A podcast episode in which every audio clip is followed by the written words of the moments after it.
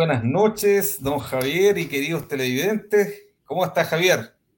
Buenas noches, estamos bien, expectantes, un nuevo episodio en Quinta Divergencia, estrenando nuestro nuevo lema, escuchar, pensar, dialogar, y justamente es lo que queremos hacer hoy día, ¿no?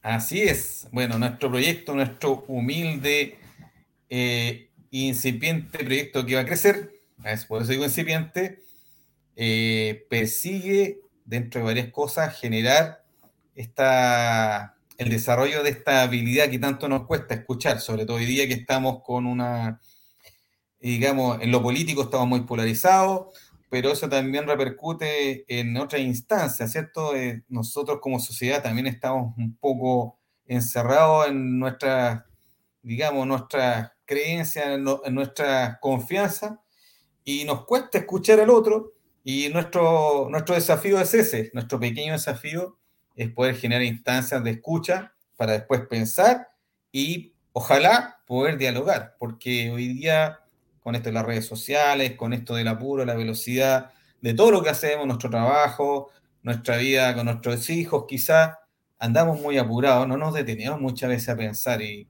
bueno, este espacio quiere ser un pequeño aporte y por eso hoy día ya nuestro episodio 48 eh, hemos invitado a, varias personas que van a tener este desafío de escucharse y de dialogar. ¿Cierto, Javier? Por supuesto, ahí ya tenemos panel completo. Eh, se nos incorporó la última persona que estamos esperando, así que estamos expectantes, felices por este nuevo episodio. Y démosle, sin más, vamos. Comienzo yo. ¿Sí? Así. Ya, disparo yo disparo yo. Vamos a, presentar a un joven, joven aún. Todos miran, ¿eh? todos los que están en nuestras bambalinas miran, seré yo.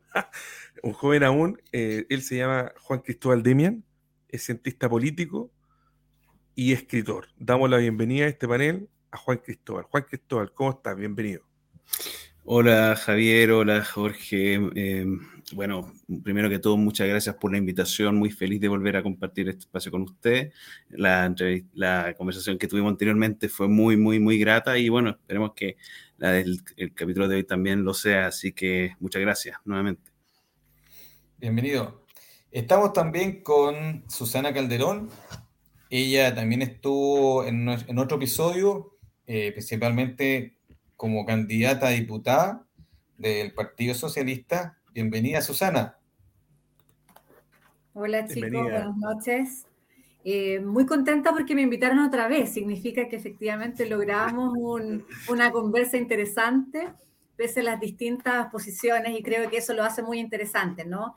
Los felicito, creo que, creo que ese es el espíritu, escucharse, dialogar y construir, digamos, a partir de las diferencias. Así que súper contenta por estar nuevamente acá.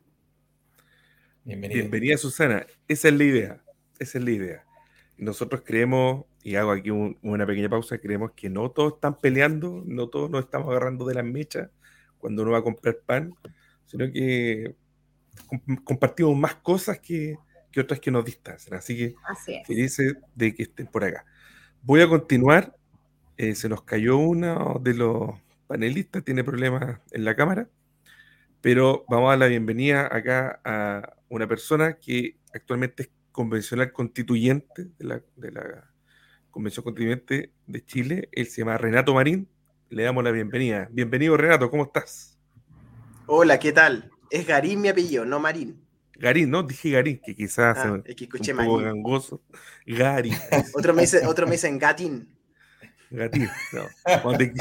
Vamos hablando Renato Garín, convencional constituyente. Bienvenido, Renato. Bueno, y me toca presentar por último a Rodrigo, Rojas, lo pronuncié bien, Rodrigo Rojas. Él, eh, bueno, también estuvo en un episodio, precisamente en un debate también junto a, otros candidatos.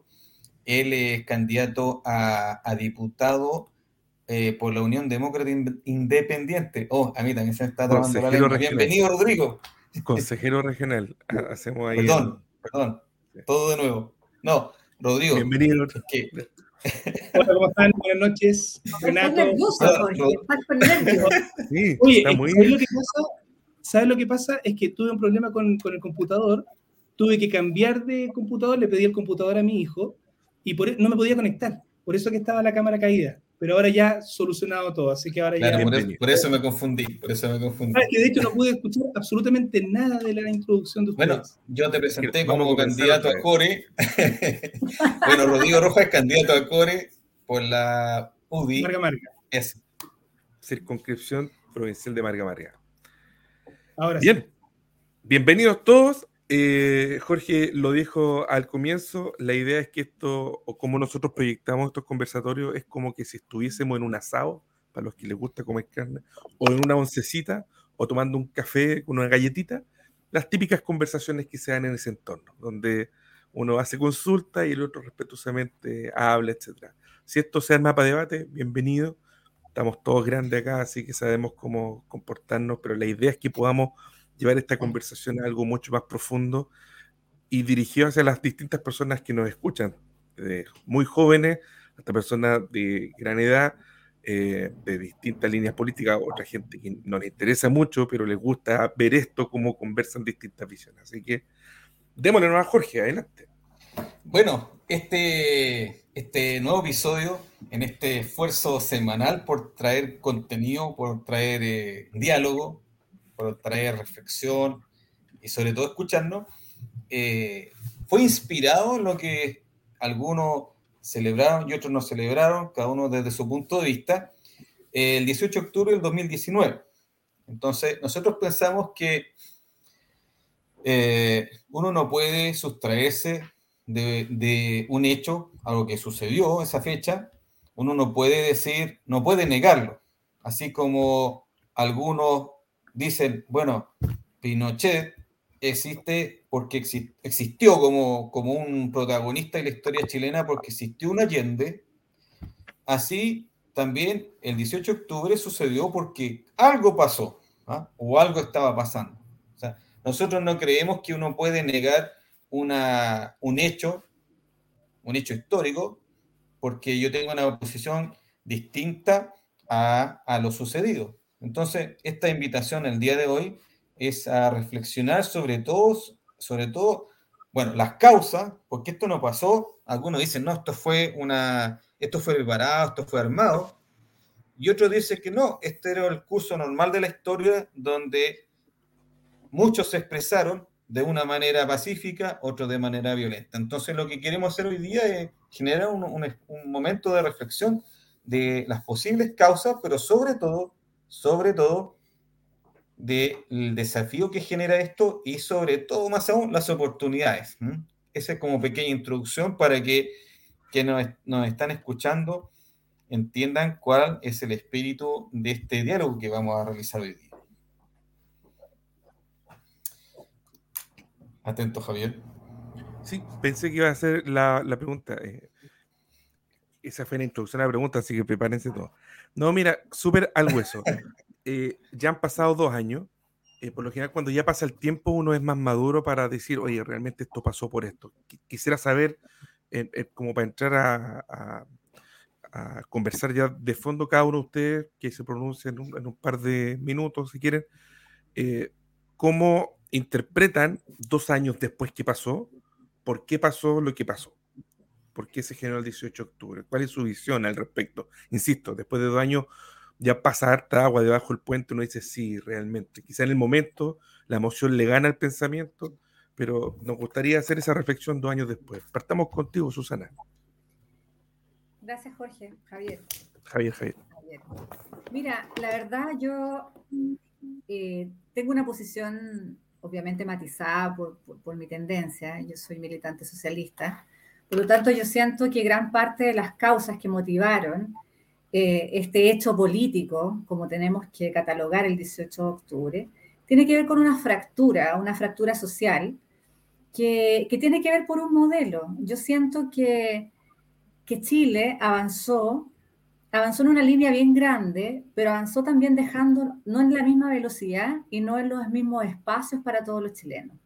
Entonces, cuando se van generando esta, estas brechas, estas brechas que tienen que ver con que algunos crecen, otros no, otros tienen acceso, otros no, otros tienen desarrollo, otros no, evidentemente se van generando ánimos, ánimos que van quedando guardados, molestias que van quedando estancadas y además una crisis política que se derivó en la forma en que nos fuimos distanciando de nuestros ciudadanos. Tenemos por un lado entonces causas que tienen que ver con una brecha social y por otro lado una brecha política de la cual yo me siento parte también. Creo que haber recuperado la democracia fue un gran, gran paso institucional para el país después de una dictadura militar, pero eso significó que teníamos una deuda para recuperar con un Chile que políticamente había estado bien destruido. Entonces, ese camino que hicimos de la mano los políticos por parte de los ciudadanos en un principio, creo que con el tiempo se empezó a perder. Entonces, se empezó a perder ese diálogo, esa democracia representativa que teníamos en un momento, y la sociedad empezó a sentir de que todo estaba pasando en capas en las cuales no había participación. Entonces llega un momento en que confluyen ambas tormentas. Un tema de la brecha social ya con causas y grietas profundas que hoy día derivaron en problemas económicos, en problemas de acceso a vivienda, en problemas de acceso a educación, en problemas de endeudamiento grave, en problemas de precariedad de las relaciones laborales, etc. Y por otro lado, veían que ciertas capas de las políticas que en su momento fueron los llamados a hacernos cargo de estos problemas sociales, empezaron casi a vivir un mundo paralelo. Entonces, esa brecha social y esa brecha política colapsaron. La ciudadanía acertó, acertó y en el fondo decidió que ya esa democracia representativa, aquel, aquel mandato político de que ustedes hicieran cargo de lo que a nosotros nos correspondía como sociedad, no pasó.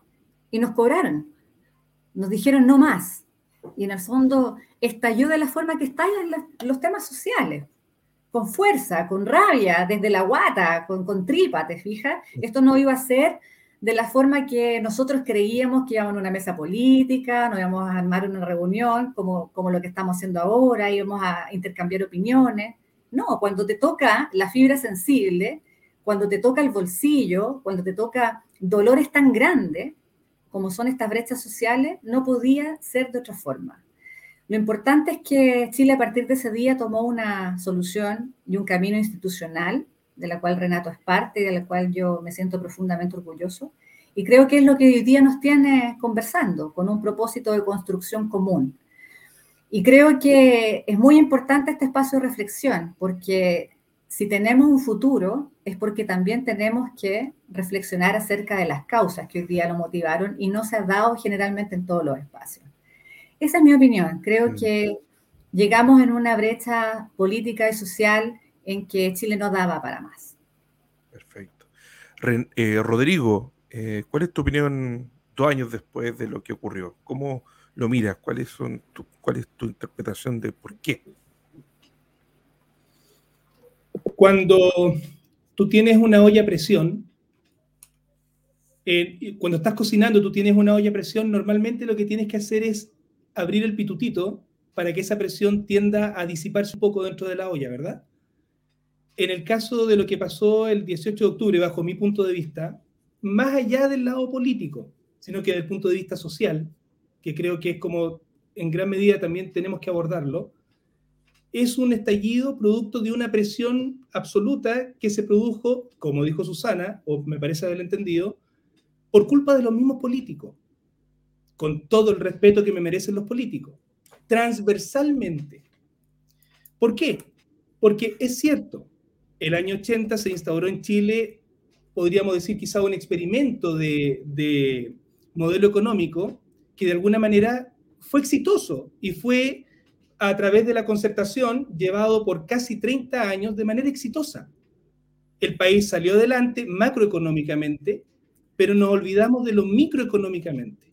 Nos olvidamos de la señora de la población que tiene que ir a comprar el pan, que tiene que ir a comprar el aceite, que tiene que tener eh, salud disponible y no estaba y tiene que hacer listas de espera, donde tienes que eh, ir a tomar una micro quizá a 20 cuadras por un camino de barro porque el Estado el Estado, eh, porque aquí no voy a hablar de gobiernos en particular, sino que porque el Estado no se preocupó de pavimentar o de tener los recursos para pavimentar esas calles. Entonces, cuando tú te das cuenta de que las necesidades de las personas, de alguna oportunidad lo he dicho, van por un carril totalmente distinto a lo que son las prioridades de la política, se llega a un 18 de octubre. En lo personal, eh, el 18 de octubre marcó creo yo, un inicio nuevo, de alguna manera, pero quizás no de una manera correcta. Más allá de que las revoluciones, como dijo Susana, y me imagino que muchos van a coincidir tal vez, las revoluciones en sí, cuando se producen los cambios en los países, son violentos. Pero la violencia no se justifica por ninguna, de ninguna manera. Entonces, eh, este 18 de octubre violento que tuvimos, en donde se supone que lo que se luchaba era por la dignidad de la persona para que hubiesen mejores pensiones, eh, mejor salud, mejor educación y todo, eh, mejores sueldos, se contradijo totalmente con la violencia exacerbada que hubo, en donde se saqueó. Entonces, las mismas personas que se supone que el estallido social, y con esto termino, tenían que ayudar, porque estaban luchando, se supone, en la calle, marchando para que hubiese mayor justicia social, mejores sueldos, mejores pensiones, al final terminaron destruyendo los pymes que dan trabajo, que se supone que eh, le dan esa oportunidad a la señora Juanita de poder emprender y los destruyeron, los saquearon. Entonces, eh, es bien interesante lo que pasó ese día. Es un contraste muy, muy eh, especial que ocurrió y que es digno de analizar en esta conversación entre todos. Renato, eh, ¿cuál es tu opinión? estás en, un espacio que muchos dicen fue ganado gracias a lo que se produjo el 18 de octubre. Renato Garín nos acompaña, el convencional constituyente.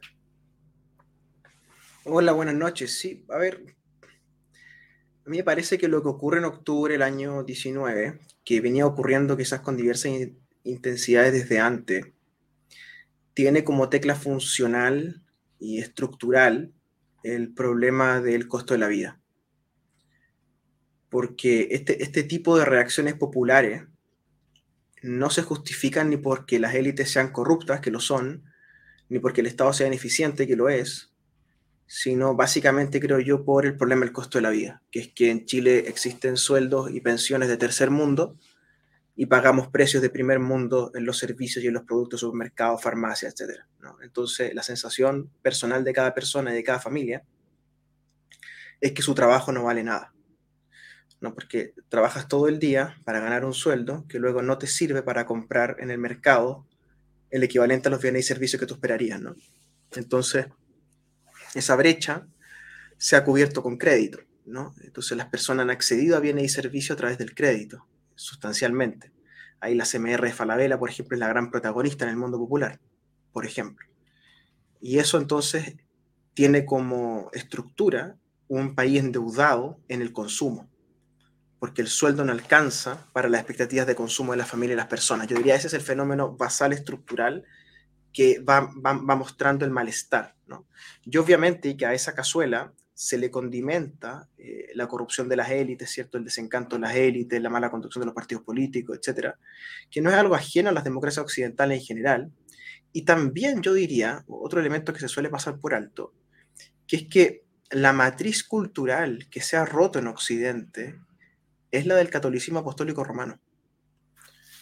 Y eso también repercute en, Chile, Porque lo que estamos viendo es que a nivel popular proliferan los templos evangélicos, tanto eh, apocalípticos como eh, de índole más tradicional, digamos, eh, de pastores, y por el otro lado tiene al Opus Dei instalado en las élites, ¿no?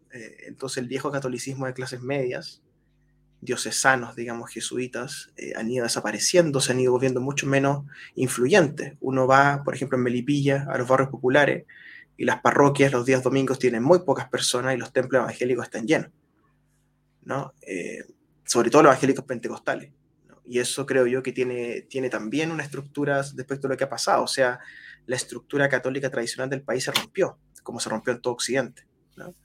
Eh, y ahí están los casos de pedofilia, los escándalos financieros, eh, los cambios del Papa, ¿verdad? O sea, pasar de Karol Wojtyla hace 20 años, que era un Papa polaco anticomunista, eh, pro Estados Unidos y pro, capitalismo, a tener un Papa ahora que es argentino y peronista y que como que duda del capitalismo, es un salto bien grande en 20 años. Entonces las personas quedan muy desorientadas respecto al marco moral que los rige. Al caerse una institución tan larga y tan pesada como la Iglesia Católica. Entonces yo me bajaría por ahí, yo diría el costo de la vida, condimentado con elementos, por supuesto, de la crisis política local y el manto de fondo que es la crisis moral de la iglesia dominante. Juan Cristóbal. Eh, bueno, muchas gracias, Javier y Jorge. Eh, bueno, en primer lugar, sí, yo también eh, considero que tiene que analizarse el proceso de octubre de 2019 a la luz de un proceso que es general, que, que, también tiene que ver con otras latitudes, con, esto es un proceso que se vive de distintas, de distintas velocidades y a distintas formas en distintos eh, países, principalmente de Occidente. Em, con un colapso también de lo que podríamos llamar que son las democracias liberal-demócratas o con el sistema de representación, como decía Susana, en términos de, em, de cómo se cumple por una verticalidad política em, aquellos designios que vienen desde la horizontalidad. ¿ya? eso que se va, digamos, que se fue por largo tiempo incubando esta especie de desencanto, Em, en términos económicos, en términos materiales, pero también en términos em, inmateriales, espirituales, si se quiere decir así, que, calzaría un poco también lo que mencionaba Renato. Se, viene también este vaciamiento interno, digamos, del Estado que es propiciado, digamos, también por, una, por un vaciamiento cultural, esto que se ha, tenido mucho el mundo de la centro derecha hoy en día, esta autocrítica a su, a su derrota, a su derrota cultural, como la, como denominan. Em, y en ese sentido, digamos, se genera que un sistema que va a tener detractores dentro de lo que es el mundo de las ideologías políticas, eh, que asocian em, el sistema eh, imperante en Chile, llámese, comillas, neoliberalismo, a una derecha, digamos, en colapso, en vaciamiento. Em, y evidentemente también un sector ideológico que quiere mm, cambiarlo, quiere eh, desmontar este sistema para para sustituirlo por otro tipo de sistema. Em, y en ese sentido, se acumula, digamos, bueno, esta, esta suma de elementos. Si uno va, por ejemplo, la voz estallido social como, como voz, como eh, idea, es una idea muy, que viene muy antigua, se podía apreciar, por ejemplo, en registros murales de anarquistas en varios años antes de que ocurriera, digamos, esto y que, la, y que los medios de comunicación adoptaran el término que viene, digamos, eh, configurado ideológicamente previamente. Em, y, se genera, digamos, entonces esta presión que, que, tiene este, este tema de, digamos, de la, de la molestia, digamos, de la gente hacia las élites y, todo ese tipo de elementos que hemos mencionado, pero evidentemente tiene un, hay un trasfondo que tiene que ver con esta crisis que va hacia una sustitución, digamos, en el sistema o en el, una sustitución del, del, de los fundamentos en los que se basa el sistema para promover un sistema nuevo, ¿ya?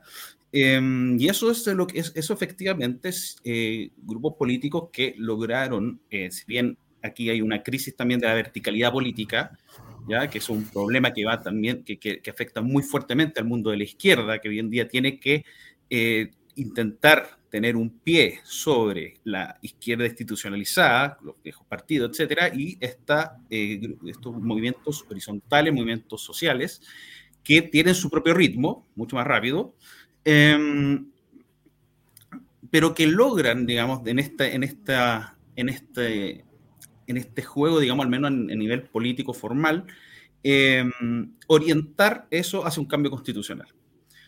Y ahí es donde se plasma y donde se logra, digamos, oficializar en términos, eh, en términos estrictos el, este propósito de este sector que tiene esta idea de sustituir un sistema por otro, ¿ya?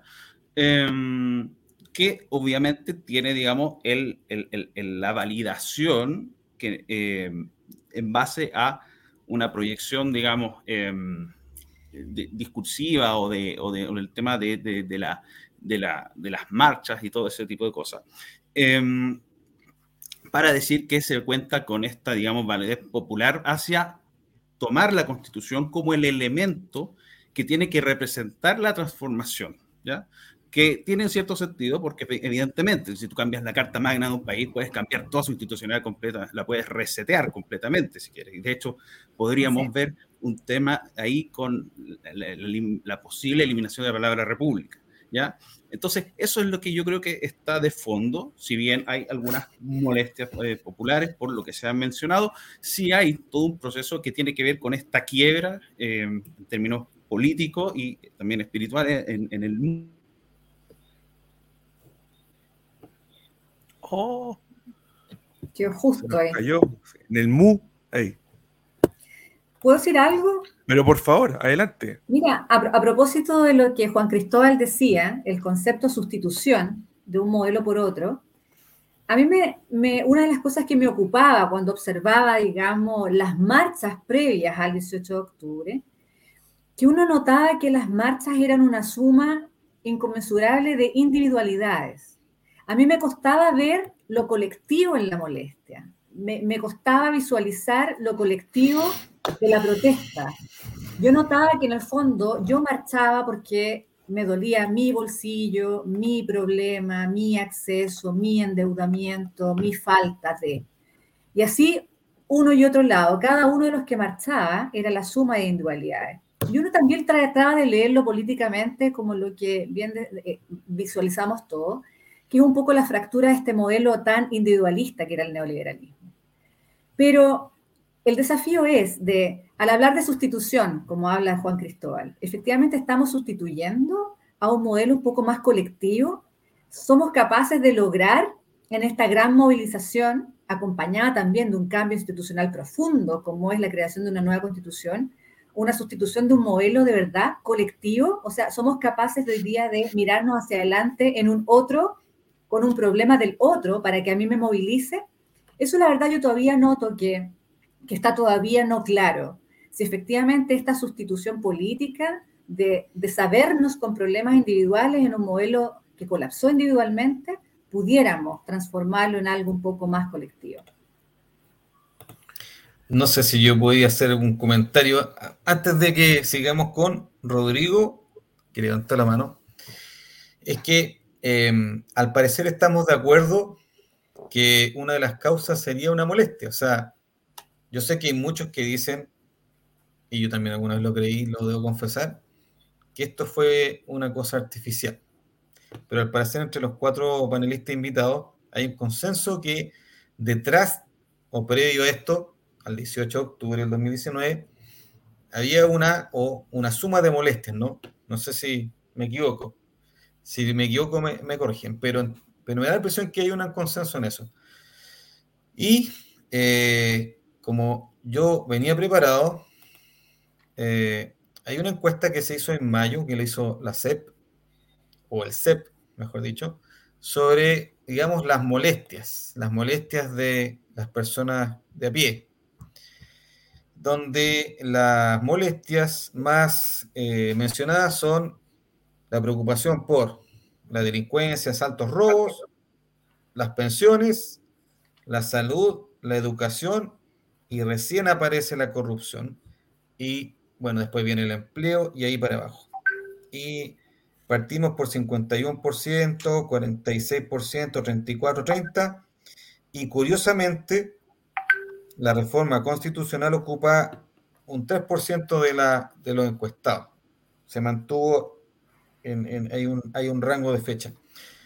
Entonces, ahí está a la vista. Entonces, yo me pregunto, porque de eso se trata, estamos conversando, yo les pregunto a usted, ya que estamos de acuerdo que es una molestia, la pregunta sería, eh, ¿la solución política adoptada puede responder a estas molestias cuando el porcentaje era mucho menor frente a las otras molestias o preocupaciones? Les dejo abierta la, la pregunta. Creo que tiene que ver con un poco lo que planteo yo, el, el que me pasa a mí, no al resto. Lo que pasa es que... Sí, pero que... Perdón, no, Rodrigo. Sí, bien cortito, Jorge. Lo que pasa es que aquí, a ver, seamos honestos en la conversación. Criticamos un modelo que ha sido de alguna manera exitoso. Recuerden de que nuestro país, de ser el segundo más pobre, pasó a ser el segundo más rico. Estamos claros que con las desigualdades que hay. No obstante, la encuesta la deja casi en último lugar. Pero sí también tenemos que recordar lo siguiente. Cuando fue el estallido social el 18 de octubre del 2018, 19, perdón, ¿ustedes se acuerdan cuáles eran las reivindicaciones que la persona, la gente reclamaba? ¿Ustedes se acuerdan de esa marcha, la mayor marcha de Chile que fue de 2 millones de personas, 2 millones de 18, eh, en Santiago? Ellos pedían mejores sueldos, mejores pensiones, pedían mejor salud, justamente todos los puntos que están en primer lugar no se pedía un cambio de constitución y no se pedía tampoco un cambio de modelo. El tema, creo yo, eh, sinceramente, el modelo no es el problema. El problema, ¿sabes qué es lo que es? Son los mismos políticos que hicieron leyes a partir de los años, a través de los años, leyes que no condenaban lo que la gente estaba aburrida, la colusión de las empresas, ¿Cuándo se ha hecho una ley de, par, de transversalmente? Transversal. Esto viene desde la más izquierda hasta lo más de derecha. ¿Cuándo se ha hecho una ley que condene a los que se coluden? Como en Estados Unidos, que se van presos. ¿Cuándo se ha hecho una ley potente que condene a los que eluden o evaden? A los que evaden. Una ley potente donde los tipos se van presos. Y, el, por ejemplo, los gringos los, los persiguen hasta la muerte a los gallos. Y si los gallos evadieron un dólar, se van presos. Entonces, cuando hemos tenido un sistema político que se ha reído de la gente con sueldos pomposos desde los ministros, los diputados, los beneficios y una serie de cosas, más allá de que sí debo decir que trabajan demasiado, eh, Renato está aquí al lado, él fue diputado y no se puede decir que los gallos no trabajan, trabajan mucho. Y yo lo he visto en la Cámara. No obstante, la gente no ve reflejado eso, porque la gente dice, oye, de mi sueldo, de lo que yo pago el pan con 1.500 pesos el kilo, 1.200 y tantos pesos el kilo, sacan una cantidad de impuestos y de esa cantidad de impuestos se paga el sueldo del fulano que está allá en Valparaíso, o del que está gobernando, o del que es ministro, o del que es seremi. Con mi impuesto. Pero la gente no ve que con ese impuesto que también paga, no tiene un resultado un resultado que diga, señora, ¿sabe qué? Como usted está pagando de su impuesto mi sueldo, entonces yo me voy a preocupar de legislar como corresponde para que usted tenga una mejor salud, para que su CESFAM o para que la posta o para que el hospital que está en su comuna le atienda con mayores, eh, con mayores eh, especialidades. No hay. Entonces la gente de eso se aburrió. La gente no pedía un cambio de constitución, seamos honestos el cambio de constitución fue después para tratar de apagar el fuego que se había prendido y que no fueron capaces de detener, que es otro cuento.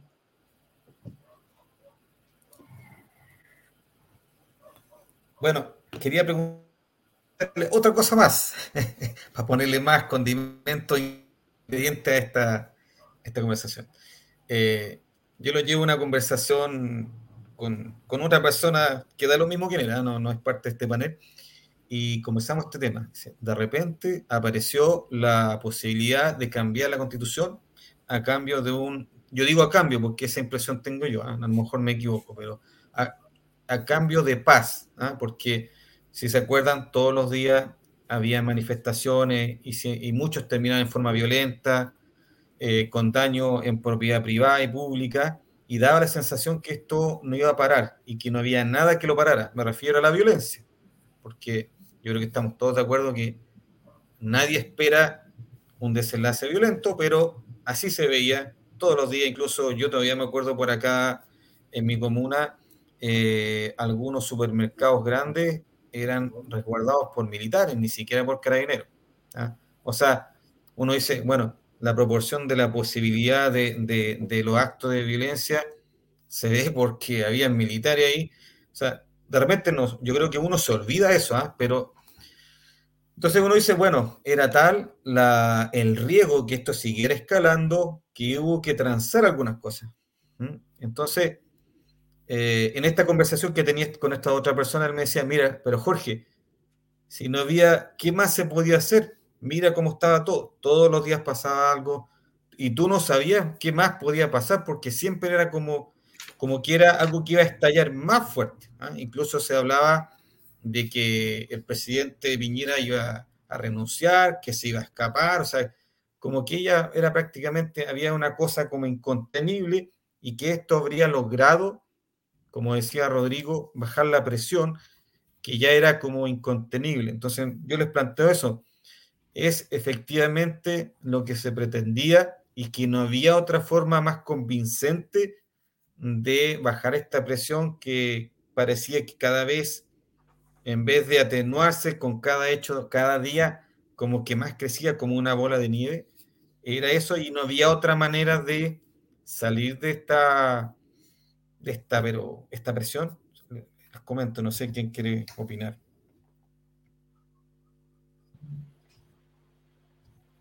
Forma había, Jorge. Forma había. Y, y, con esto termino para no dar la lata, pero forma había. Fíjate tú que cuando voy a decir algo políticamente incorrecto, pero cuando, por ejemplo, hay que aumentar el sueldo de los mismos diputados y senadores, que es lo que la gente ve, viejo, en una semana se legisla. Renato lo tiene que haber visto en más de alguna oportunidad cuando pasó por el Congreso.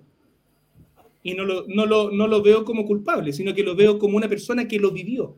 Y si no lo vivió, lo tiene que haber visto en la tele anteriormente. Pero eso ocurría, salía en la prensa, salía en, la, en las distintas redes sociales, los tipos en una semana ya, dos semanas, legislaban, se arreglaban los viáticos, se arreglaban las dietas, y eso a nivel general. Entonces, cuando la gente ve que ocurre eso y que la señora Juanita sigue teniendo una pensión de 120 lucas, ¿qué es lo que es más fácil? Echarle la culpa a la FP.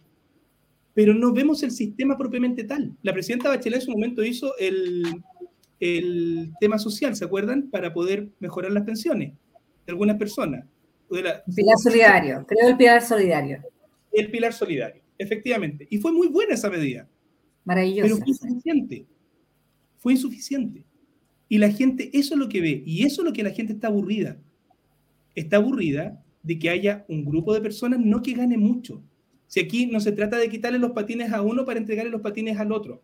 No se trata de, voy a dar solamente un ejemplo, no se trata de eliminar la ISAPRE para fortalecer, la, para fortalecer FONASA. No, lo que tenemos que hacer es fortalecer FONASA para que sea mejor que la ISAPRE.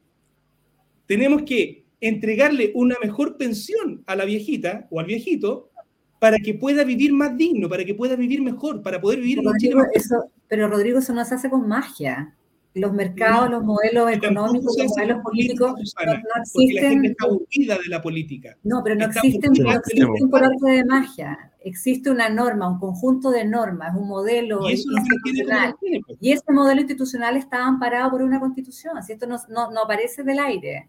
Entonces, efectivamente, las leyes tenían que ver producto de un modelo establecido. Efectivamente, la constitución ampara ciertas cosas, pero no me puedes decir que la pensión se Escúchame, no se puede decir que la pensión se mejoraba cambiando la constitución.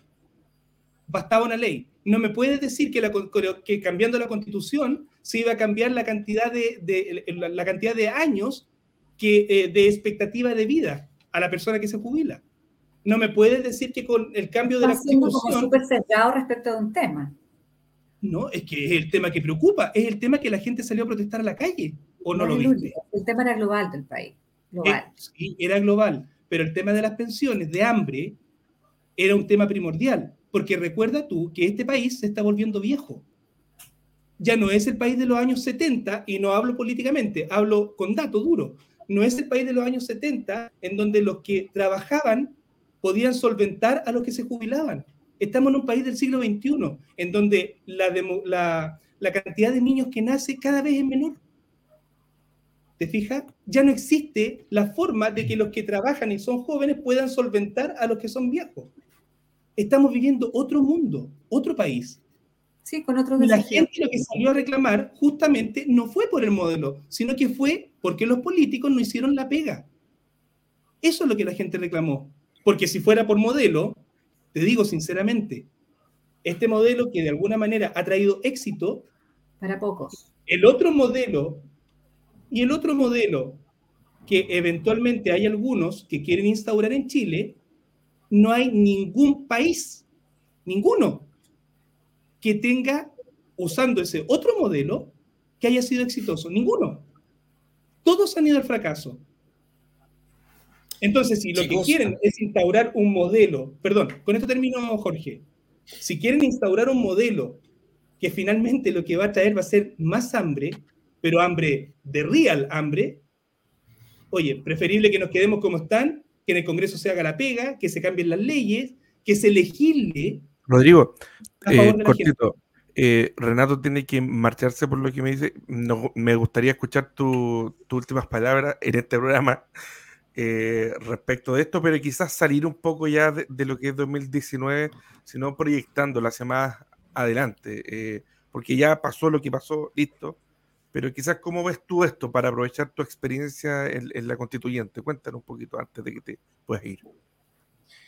Sí, bueno, a ver, yo creo primero que hablar de la gente, como la gente como un solo colectivo, un solo grupo, es ciertamente erróneo. ¿no? Eh, comparto más la tesis de que están ante individualidades, clases medias muy diferenciadas, ¿verdad? Con sensaciones muy distintas. Entonces, sacar un solo promedio raso de qué es lo que siente o no siente la gente, a mí me parece casi esotérico, digamos, prefiero el tarot.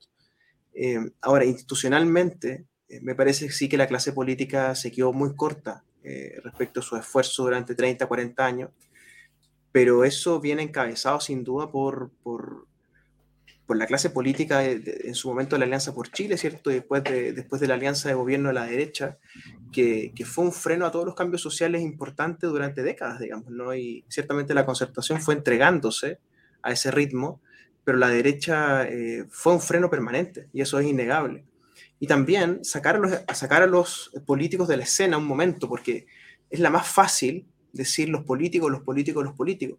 Pero en un país como este, dominado por el capital financiero, los políticos son, somos un poco el pelo de la cola.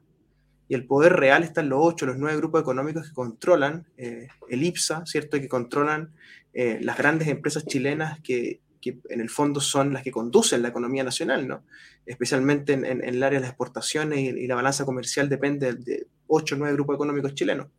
Me parece que ahí es donde tenemos que mirar, ¿no? Ese capitalismo que hemos desarrollado, que en teoría está muy bien, que en teoría tenía muy buenas cifras, es un capitalismo muy precario, de family offices, ¿no? de, familias en el fondo que hicieron empresas que fueron creciendo, pero sin ningún tipo de sofisticación ni investigación más desarrollo. Entonces también nuestro capitalismo eh, a nivel empresarial más exitoso es también muy precario, ¿no? porque el neoliberalismo que se diagnostica no es en realidad una especie como de eh, estado mínimo, ¿no? el Estado gasta harta plata en Chile, sino que es más bien una eh, filosofía donde el Estado pasa a ser parte de la, ecuación de negocios de las grandes empresas, en, diversas materias, ya entre el lobby, entre la puerta giratoria de los políticos con las empresas, entre el financiamiento ilegal de la política, lo que se llama el capitalismo de amigos, ¿no? el crony capitalism. Y ahora la convención obviamente tiene un mandato mucho más acotado que lo que estamos discutiendo ¿no? dentro de la caja institucional respecto de cómo se entiende el sistema institucional y el Estado de Derecho en Chile.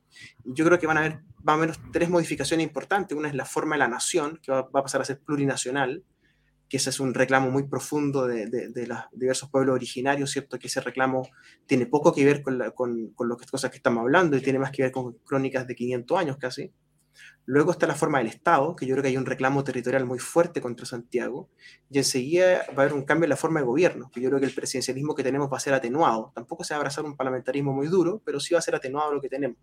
Y yo creo que eso va a ser un avance importante. Y, ya teniendo una constitución que no es fruto de una junta militar, ¿cierto? Y que tampoco es fruto de una reforma cocinada entre Longueira y Insulza en 2005, sin plebiscito ni sin consulta popular de ningún tipo, me parece que un gran avance democrático para el país. Ahora, obviamente que volver a los ritmos de crecimiento y volver a los ritmos de estabilidad financiera que te entregaba el modelo anterior o, la lógica anterior, va a ser difícil, obviamente, ¿no? Porque, porque la hegemonía del capital financiero en esta, en esta nueva época, eh, países como Chile hasta, hasta el estallido social, digamos, eran ideales, ¿verdad? Eh, tasas de leche sociales o menos tasas de leche sociales con ciertas rentabilidades aseguradas, ¿verdad? Y eso pareciera que en Occidente se ha ido modificando.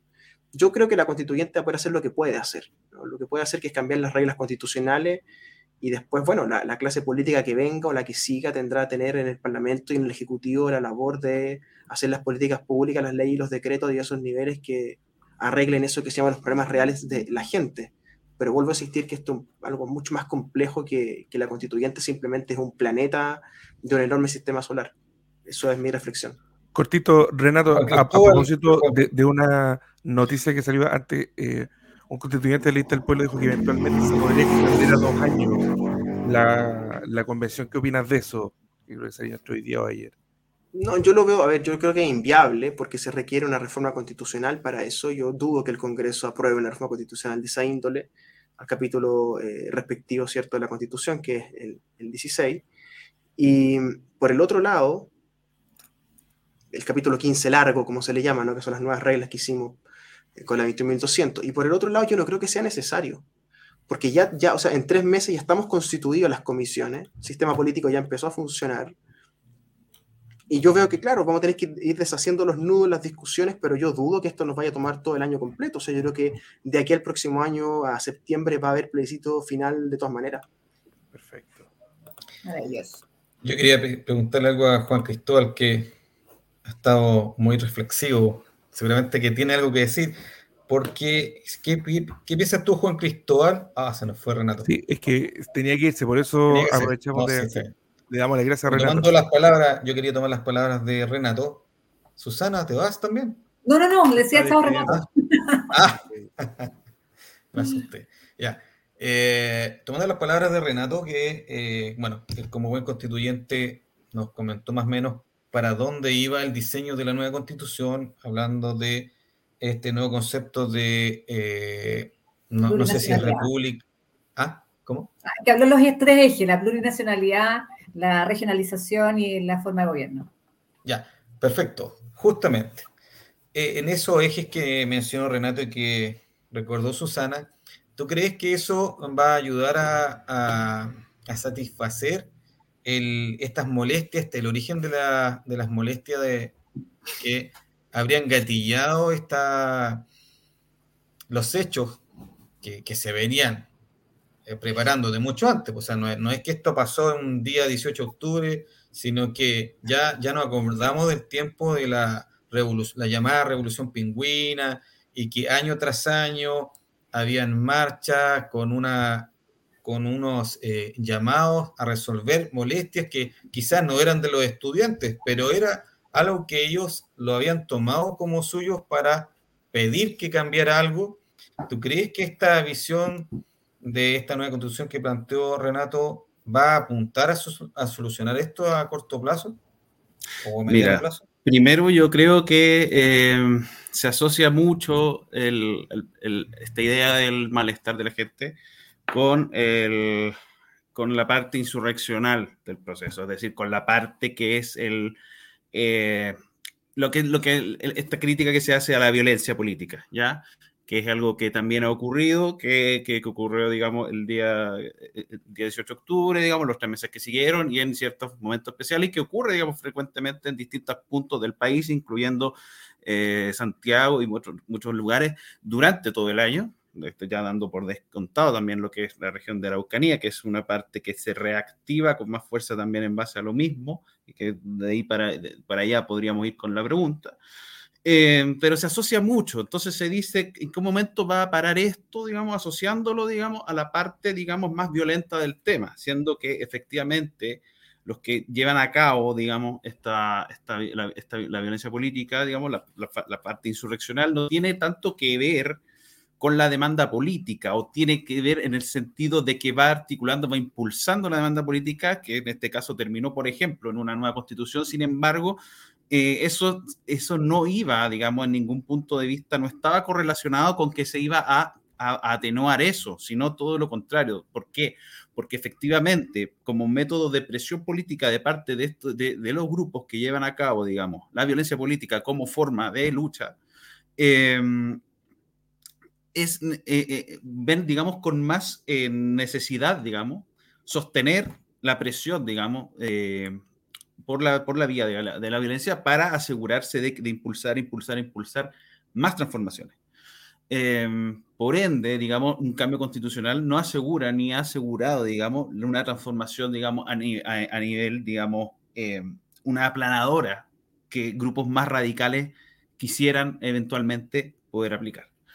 Eh, en, en, ese sentido, sí ocurre que eh, al menos lo que hay eh, apunta hacia lo que decía Renato recién. Yo, si me preguntas a mí, hay, hay, hay aparte que, que, aparte también hay que considerar que no todas las demandas son en el término material o económico, sino que también está esta otra parte que es más subjetiva eh, que tiene que ver con el recambio generacional. Ojo con eso, que tampoco se le ha dado mucho énfasis que la, evidentemente si esto, si una de las fuerzas motrices que tiene han sido los movimientos universitarios y escolares, eh, al proceso actual es porque, digamos, estamos hablando de personas que en muchos casos no tienen ellos mismos, si bien su familia cotiza y todo ese tipo de cosas, no tienen ellos, digamos, ciertos reclamos que tienen que ver con el mundo de, que, laboral o, pérdida o, sentir que su sueldo no alcanza para ciertas cosas. No estamos hablando de ese mundo, hablamos de también presiones que van por el tema subjetivo, llámese, eh, no sé, temas de eh, cambio medioambiental, feminismo, eh, minorías, etcétera, que es la parte, digamos, subjetiva que tiene de nuevo formas eh, de acción revolucionaria. ¿Ya? Entonces, son muchas cosas que no aseguran que cierto tipo de cambios de, en términos ni siquiera económicos vayan a parar, digamos, un proceso de transformación que es social y que atiende a muchos factores, ya una multiplicidad de factores, ya donde muchos factores distintos y dispersos tienen distintos anhelos. ¿Ya? Entonces, em, si, me, preguntan, por ejemplo, mi opinión personal, dentro de los ejes que decía Renato, el, quizás uno de los más sensatos tendría que ser algo con la, con, la con la descentralización, que es una crítica que se ha hecho de forma muy, muy, históricamente muy... Con, esta, idea, con esta necesidad eh, de, de, salirse, digamos, de sostener todo el país a lo que es el sistema Santiago, ¿ya? Em, pero el, tema, por ejemplo, plurinacional, es un tema que mm, ni siquiera a todas las eh, comunidades indígenas, digamos, eh, está, está, digamos, ni siquiera ofrece una, solución, digamos, a temas concretos, son más bien temas de representación en el tema eh, simbólico de la transformación nacional, ¿ya? Que tiene que ver con esta idea de descolonizar. Ya la descolonización es parte de un proceso de deconstrucción de la, de la nación chilena. Entonces, en ese sentido, em, se trata más bien de un vector que apunta a transformar el sistema o, a generar un desencadenamiento de cambios dentro del sistema que tiene que ver con eso, con la transformación de, de, de, lo que es Chile, de lo que se entiende por ser chileno. ¿Ya? Y efectivamente quienes defienden eso en los mismos mundos indígenas son aquellos que tienen algún punto de vista no tan necesariamente acotado a demandas concretas, sino o demandas concretas en términos de cosas materiales, como, como terreno, como tal, o como mejores condiciones. No, tiene que ver con una transformación ideológica en, en, ciertas comunidades y que no siempre necesariamente son personas, digamos, de, de esos mundos eh, indígenas, sino que también tienen conexiones con grupos y movimientos sociales, políticos, que están coordinados en todo el país. Entonces, ese, ese tipo de, de, de, demandas por plurinacionalidad, a mi, eh, a, mi, juicio, tienen más que ver con otra índole de cosas que con una mejoría en términos de lo que se dice políticamente correcto, que es una mejoría en la calidad de vida de esas personas. Entonces, yo no veo que eh, ni por el lado, eh, yo no veo que ni por el hecho de haber se estar gestando este cambio constitucional, ni por, las, ni por los vectores que están hoy día operando para ese cambio constitucional, yo creo que se apacigüen eh, los ánimos, digamos, de la sociedad. En, ¿Por qué? Porque son muchas más, mucho, mucho más profundas las demandas, tienen las, sí, las demandas en, eh, son mucho más variadas, mucho más, em, están mucho más eh, disipadas en la sociedad y obedecen a muchas cosas que, un, que el Estado, ni siquiera un Estado eh, colectivista, podría siquiera, digamos, compensar tampoco, porque esto se está acelerando, ¿ya? Y ese es un gran problema que tenemos como sociedad. Ahora, si me permite una, una opinión, eh, el derecho, eh, lo que estamos viviendo hoy es una reforma institucional de carácter normativo. Eso estamos haciendo con la creación de una nueva constitución el derecho siempre llega tarde a todos los procesos políticos y sociales, siempre. Entonces, lo que hoy día vemos, más que nada, en estos grandes esfuerzos de, instalar acentos y ejes fundamentales en el Nuevo Chile, tienen que ver también con una forma y un, cierto grado de reparación con los últimos años de República. Entonces, también hay ciertos ejes que tienen que ver con un, un proyecto futuro, para dónde queremos caminar, o con estos acentos que hablabas tú, Jorge, de, las nuevas sociedades, ¿no? O Juan Cristóbal creo que lo dijo, con el tema del medio ambiente, con los respeto a las nuevas disidencias sexuales, con respecto inclusive a la plurinacionalidad, que yo difiero ahí con Juan Cristóbal. Pero hoy día este proceso tiene que ver más con una reparación institucional de brechas para atrás, más que tanto un porcentaje proyectivo hacia adelante. Entonces, sí yo creo que va a tener un efecto reparador. No absoluto, sin duda, porque vuelvo a hacer lo mismo. El derecho siempre llega tarde a los procesos. Entonces, siempre cuando estemos hoy día haciendo un proceso normativo de reparación con todos los daños políticos, sociales, institucionales hacia atrás, créeme que van a ir apareciendo otros que vamos a tener que abordar naturalmente en 15 o 20 años más para adelante. Si los ciclos políticos y sociales son de esa forma, nuestras leyes por algo tienen algunas 50 años y hoy día hacemos los esfuerzos políticos por cambiarlas, porque el proceso es así. Ahora, ¿me permite ahí un, un gustito? Yo creo que el tema de la plurinacionalidad es un tema que hoy día tenemos una deuda como país. No nos podemos olvidar que el problema plurinacional de Chile no es de 500 años. Es un problema que nace y se profundiza con la República de Chile, porque mientras teníamos relaciones con la corona, nuestros pueblos originarios sí tenían los reconocimientos, derechos civiles colectivos y culturales que hoy día se les privó a partir de, de los gobiernos de la República de O'Higgins para adelante sea, recordemos que O'Higgins sí tenía tratados diplomáticos, habían diputados, había diplomacia, habían ministros, habían embajadores desde un punto al otro lado, desde el Chile colonial hasta desde el Biobío hacia abajo. Por lo tanto, el tema plurinacional hoy día tiene que ver con un retomar, un reconocimiento, una realidad política que existía antes de los orígenes de la República nuestra. Eh, coincido con Juan Cristóbal respecto del tema de la plurinacionalidad, a diferencia de Susana, porque creo que la plurinacionalidad no es, pues si, si tú eres candidata a diputada, yo soy candidato a Core, hemos tenido que recorrer terreno, hemos tenido contacto con mucha gente y en lo personal he tenido contacto también con algunos mapuches. Y fíjate que a ellos lo que menos les interesa es la plurinacionalidad. Ellos lo que quieren es la multiculturalidad, que es distinto. En donde se les reconozca su cultura, en donde tengamos un respeto por su cultura. Ellos lo que quieren es vivir tranquilos, vivir bien y que se les respete en función de lo que ellos piensan o de sus tradiciones. Si hablamos de reparar, si hablamos de reparar y que esto viene de atrás, de hace 500 años, que sí, tiene razón, hubo, eh, la colonización desgraciadamente es así. Pero si tú te pones a pensar en la reparación de todo el daño que se ha hecho en la humanidad, tendríamos que empezar a ver que los romanos reparen a la mayoría de Europa cuando se la tomaron, lo mismo que haga eh, los eh, británicos, lo mismo que haga los, los, árabes cuando llegaron a España. Bueno, creo que o sea, sarcasmo como innecesario, ¿no? No, yo no lo veo necesario. ¿Sabes por qué? Porque tú estás hablando de reparación histórica, de una reparación por lo que se hizo. Lo que se hizo, desgraciadamente, tenemos una república ahora, vivimos en Chile, Chile es un solo Estado, es una república, tenemos que respetarla y lo que tenemos que hacer, y estoy de acuerdo contigo, yo pienso que sí, tenemos que respetar la multiculturalidad que tenemos en Chile, que es muy distinto a empezar a reparar, porque piensa tú, mira, te lo voy a decir con este ejemplo. tiende a creerse que la plurinacionalidad tiene que ver con un, sentido separatista. Esto no es así. Eh, tú, defiendes el Estado, un Estado, no va a dejar de ser un Estado, un Estado plurinacional. Dos naciones dentro de un mismo Estado. Perfectamente posible.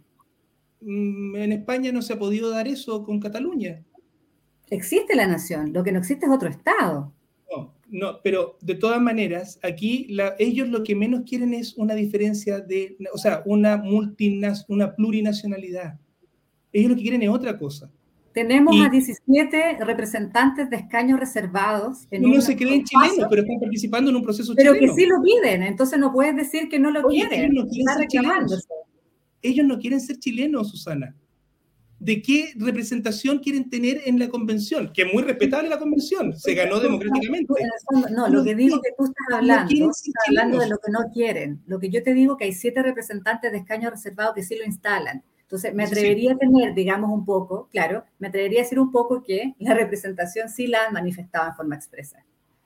No, lo que pasa es que la representación que ellos han tenido en la convención ha sido una representación política, porque hay grupos políticos que se han apoderado de lo que ellos quieren, que es distinto. Eso estamos hablando, y eso ha sido de izquierda, perdóname que te lo diga. La izquierda ha hecho un trabajo, un trabajo de cirujano plástico, en donde han conquistado bajo cuerda, bajo tierra, de una manera muy inteligente, si tú quieres, desde los colegios a los cabros, a través de los profes de historia, enseñándole una historia totalmente retorcida. Hasta se han eliminado las horas de historia. Eso es lo que ha hecho hasta, hasta agarrarse a, los a la diversidad multicultural que tenemos aquí en Chile. O sea, se hizo proselitismo, el, según el tema no es un proselitismo. El tema es principalmente de que aquí se han aprovechado de un movimiento social y no han sido capaces los mismos políticos de izquierda de proponer algo potente, por ejemplo, para conversarlo con la derecha. ¿Cómo que? Usted, no ustedes, no ustedes. En general, Oye, chicos, y... porque déjame terminar el punto, por favor. La izquierda lo que ha hecho siempre es vivir de, los, de estos estallidos sociales, de, de vivir de la pobreza. Eso es lo que hace la izquierda, perdóname que te lo diga. La izquierda importó Oye, pobreza desde la presidenta Bachelet, importó, trajo pobreza, trajo a gente a vivir en la calle, a vender papel higiénico en las veredas, a vender Super 8, prometiéndoles un paraíso genial, con una firma con la ONU. Entonces, cuando tú ves ese, esa política y no te preocupas de las prioridades, de las necesidades de la gente, o sea, ¿de qué estamos hablando? Y plurinacionalidad, pluriculturalidad te, te propongo, donde respetemos a todas las culturas. Eso es. Oye, eh, y, viendo ahora, respetando todas las opiniones, obviamente, ¿qué oportunidad ven ustedes eh, a partir de esta situación? Porque son hechos consumados, o sea, se está elaborando una nueva constitución. O sea, podemos decir que no nos gusta, algunos votaron a prueba, otros rechazo, pero ya eso es un hecho consumado. El 18 de octubre pasó, llevamos dos años, nadie lo va a borrar ya sea, o, nadie, eh, o sea, la historia es la historia, ¿ah? esto es así. Entonces, viendo ahora la segunda parte, ¿qué oportunidad ve cada uno de esta situación? Porque no, no, podemos, em, algo que no nos gusta, no, no podemos quedarnos detenidos en el tiempo, sino que qué oportunidad vemos tanto lo que, obviamente, estamos de acuerdo con esto o no, de en adelante, porque yo veo veo que eh, seguimos enfrascados en esta discusión de quién tiene la razón y me cuesta ver un consenso. El consenso que a mí me gustaba mucho, lo veo aquí a la distancia, cuando, por ejemplo, la concertación tomaba políticas de eh, que instauró el gobierno militar o dictadura, me da lo mismo nombre, pero tomó cosas que, que propuso y que ahora algunos dicen que están arrepentidos, pero es un hecho consuma, es un hecho histórico que la concertación con los partidos tradicionales tomó ciertas políticas y las potenció a profundidad, las concesiones sanitarias, las carreteras y muchas otras cosas que ahora dicen fue un error. Pero independiente de lo que digan hoy día, yo vi ahí un consenso, yo no vi una, imagínense, después que Pinochet entregó el poder, vino la democracia, no vino una revolución. O sea, pudo haber sido, porque yo todavía me acuerdo, se decía que si ganaba el no, no íbamos a volver como una Cuba. ¿ah? Yo todavía me acuerdo, yo tengo 49 años y me acuerdo. Y no fue así. Fue, fue otra cosa. Fue, eh, yo me acuerdo todavía, fue eh, la transición y fue una transición pacífica donde muchos se pusieron de acuerdo. Entonces, yo echo de menos hoy día eso. O sea, como que hoy día estamos tan polarizados, yo me imagino, cuando fue el plebiscito del sí y el no. Unos decían que íbamos, esto iba a ser, si no ganaba el sí, esto iba a ser terrible, y los que decían el no, bueno, decían que necesitamos elegir y votar y libertad. Entonces, ¿qué opinan ustedes de eso? Porque yo veo que ahora estamos de nuevo polarizados y no hay acuerdos, no hay, no sé, yo lo veo así. ¿Qué, qué opinan ustedes, eh, Juan Cristóbal? Digo. A ver, em, mira, de partida yo creo que sí, una de las cosas positivas, evidentemente, va a ser el tema de, em, de que nos está obligando como sociedad a pensar eh, en, en, lo que es, en lo que es nuestro país. Básicamente, eso, eso está ocurriendo en todos lados independiente de las posturas políticas, en todas las personas estamos pensando qué hacer con, cómo va a ser nuestro país en los próximos años. Lo malo, y aquí discúlpeme ser un pájaro malagüero, lo malo es que no creo que vaya a ser un proceso muy eh, donde esta polarización, digamos, descienda al menos en el corto plazo. ¿Por qué? porque efectivamente hay puntos de vista muy divergentes y completa ebullición sobre precisamente cómo lo vamos a ver. Y, por ejemplo, lo que tú mencionabas, Jorge, sobre la época, de, digamos, de los 90, de 2000, que fue la época, digamos, donde el, sistema estaba un poquito más tecnocratizado, si se quería decir de alguna forma. Em, se, digamos, se habían omitido algunas preguntas, digamos, de la sociedad, digamos, y, y efectivamente ahora se están haciendo. Em, y, todos los sectores se tienen que hacer cargo de una u otra forma, cada uno con su respuesta. Si lo quiero ver, no a nivel tan social en mi caso, me voy a restringir un poco a lo político. Em, se dice mucho, por ejemplo, que este proceso que no es ni izquierda ni derecha, en algún sentido sí, porque abarca a todos los chilenos, pero los bandos de ideas están presentes aunque los partidos estén muy debilitados, las ideas, las concepciones de mundo se están haciendo presentes, algunas asociadas históricamente a lo que ha sido la izquierda, otras asociadas históricamente a lo que ha sido la derecha. Y eso está ocurriendo igual, aunque, aunque se intenten borrar con gomita el nombre del partido. Entonces, em, ¿qué es lo que ocurre? Que dentro de la izquierda, por ejemplo, ellos mismos van a tener, eh, y se está viendo que no es la izquierda, no es una sola, hay muchos, hay muchas familias dentro de la izquierda que están en este momento disputando eh, cómo van a afrontar este proceso con un partido comunista, con comunes y revolución democrática que hoy diría que actúan como una especie de bisagra entre lo que ha sido la centroizquierda histórica y, el, y los movimientos horizontales que corren del Partido Comunista hacia la izquierda.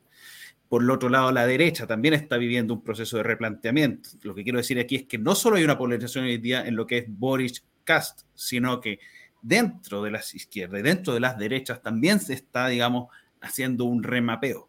En, el caso de la derecha, insisto, con una doble centro derecha que está en, caída, em, con una centro derecha de corte eh, Bópoli dispuesta a, comillas, izquierdizarse en lo cultural, pero sosteniendo lo económico, y una centro derecha social cristiana que, entre comillas, está dispuesta a izquierdizarse en lo económico, pero no en lo cultural, ambas centro-derechas en picada y un fenómeno de nueva derecha o derecha alternativa por el lado de eh, los republicanos y otros grupos más que eh, hacen una especie de quiebre con esta derecha para plantear, digamos, en sus propios términos la ecuación. Entonces, lo que estamos viendo es una depuración interna en todos los frentes de lo que están haciendo. Y aquí es donde está lo crítico. Y por eso es que muy difícilmente eh, se pueda llegar, digamos, a... No, no, es que yo, digamos, esté en contra, digamos, de la, de la concordia nacional, pero sí, sí creo que en el corto plazo, porque en los mismos, las mismas posiciones y las mismas visiones que tienen las personas, está una, un momento de depuración máximo, donde están en la, sobre la mesa y de formas buenas y malas las posturas y las visiones de país que en este momento están eh, buscándose. Así que eso es lo que al menos yo creo en, el, eh, que estamos viviendo en este sentido. Susana, ¿qué opinas? Pese a mi, a mi juventud, yo no tengo a demonizar la concertación, fíjate. Yo creo que una de las virtudes que tuvo la concertación fue anteponer el fin colectivo a las diferencias internas de todo el conglomerado de distintos partidos y movimientos políticos que la conformaron. Entonces, cuando tú hablas respecto a que, que tomó las decisiones de optar por ciertos caminos de desarrollo, como tú bien mencionaste, Jorge, el tema de las concesiones, uno tiene que mirar o analizar el pasado económico y de la decisión en el entorno y contexto político que allí estaba. Y a lo mejor yo sí estoy de acuerdo que las decisiones, y puede que sea súper impopular lo que digo, pero en el momento en que el presidente Lagos opta por abrir el espacio al desarrollo del país en, determinadas materias a través del sistema de concesiones, si yo lo miro en el momento preciso en que la decisión se toma, yo sí creo que fue una buena decisión. Lo mismo con el CAE y con otras decisiones que tienen que ver a lo mejor con ciertas privatizaciones. Si las miramos con el lente de hoy día, puede que hasta digamos, ¿qué estaba fumando este caballero? Porque también para, para validar y para analizar el peso de si la decisión estuvo o no buena, hay que mirarla en el contexto en que se toma.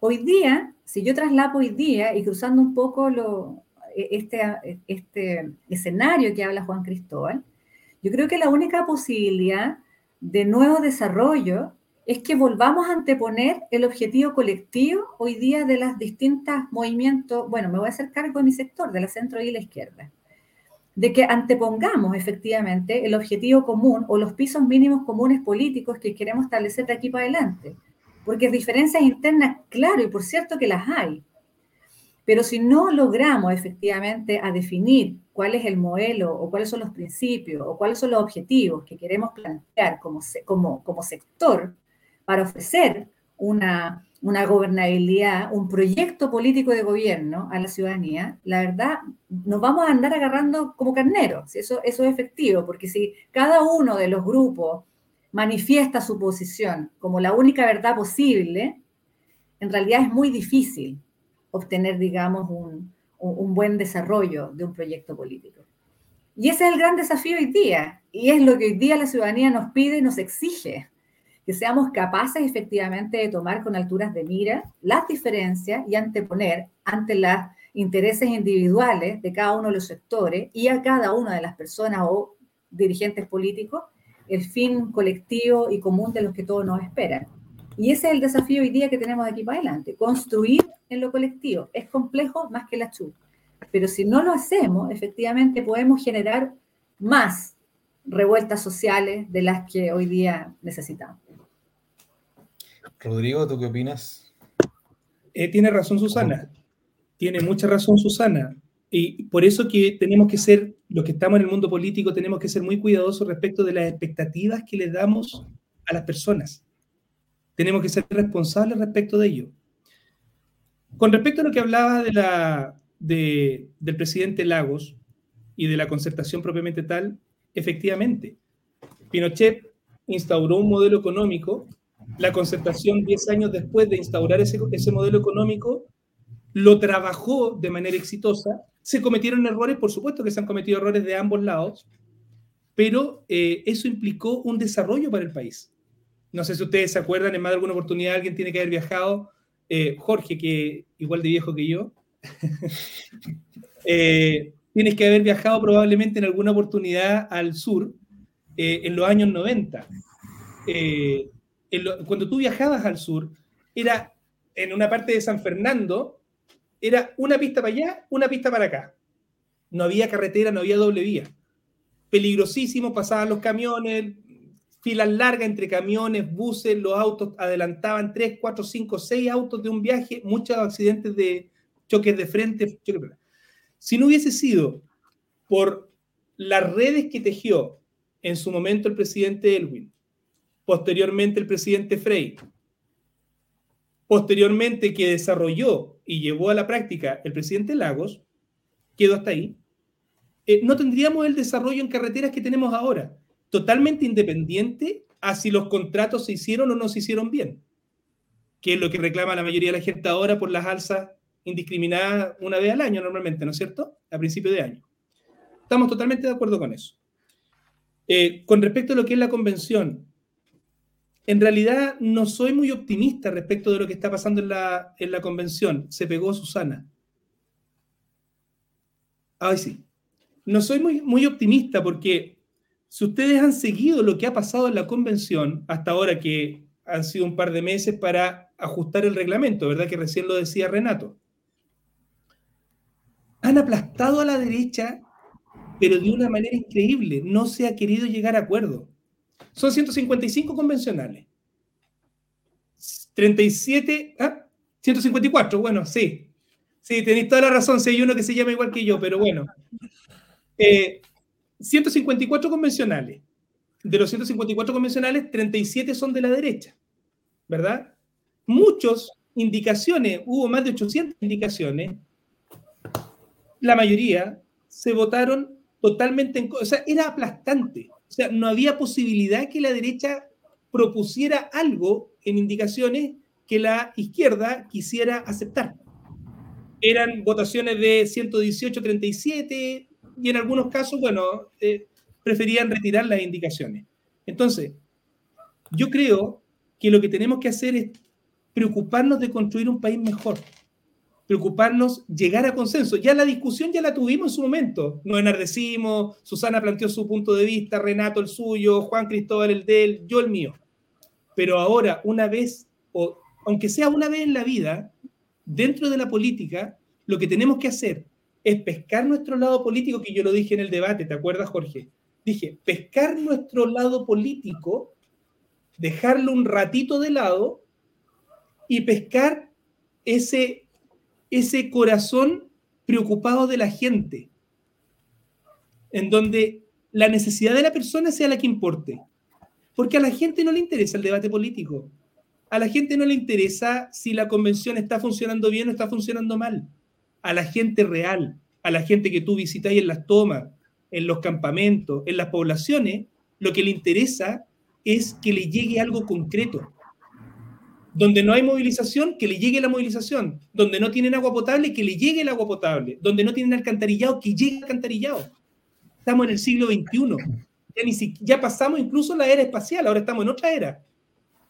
Y hay casas, hay lugares que no tienen, no tienen eh, alcantarillado. Entonces, cuando discutimos, claro, es bonito discutir, es bonita la política, es preciosa. Me encanta la política. Pero al mismo tiempo tenemos que darnos el minuto de pensar en las necesidades de las personas. Porque si no, el Chile más justo no va a existir, no va a llegar nunca. Eh, he estado apuntando un montón de, asuntos. Yo creo que ha sido una, muy interesante conversación. Eh, al, principio, Rodrigo y Susana coincidían en el, tema que los políticos tenían una cuota de responsabilidad. Posteriormente, Renato dijo: Ok, de repente es fácil acusar a los políticos, profundicemos. Pero hay algunas cosas que quiero tomar de, lo, que han dicho, como para ir concluyendo y quizás darle un, minuto, estamos para el temporizador, Rodrigo, un minuto para que, para que puedan rematar.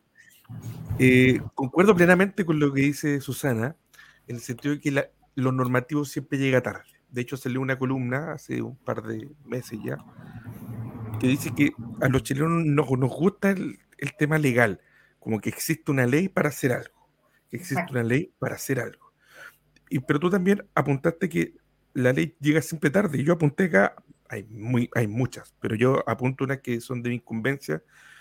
Eh, protección de datos personales, el año 1999, a la fecha, no tenemos una ley actualizada a los tiempos. Del año 99, recién estaba funcionando Google. Uno, la ley de transparencia que se propuso en la Comisión de Ética Pública el año 94 vio luz recién el año 2008 y entró en funcionamiento el año 2009. 2009, ley de transparencia. Y aquí hay un, tema importante en tema de corrupción.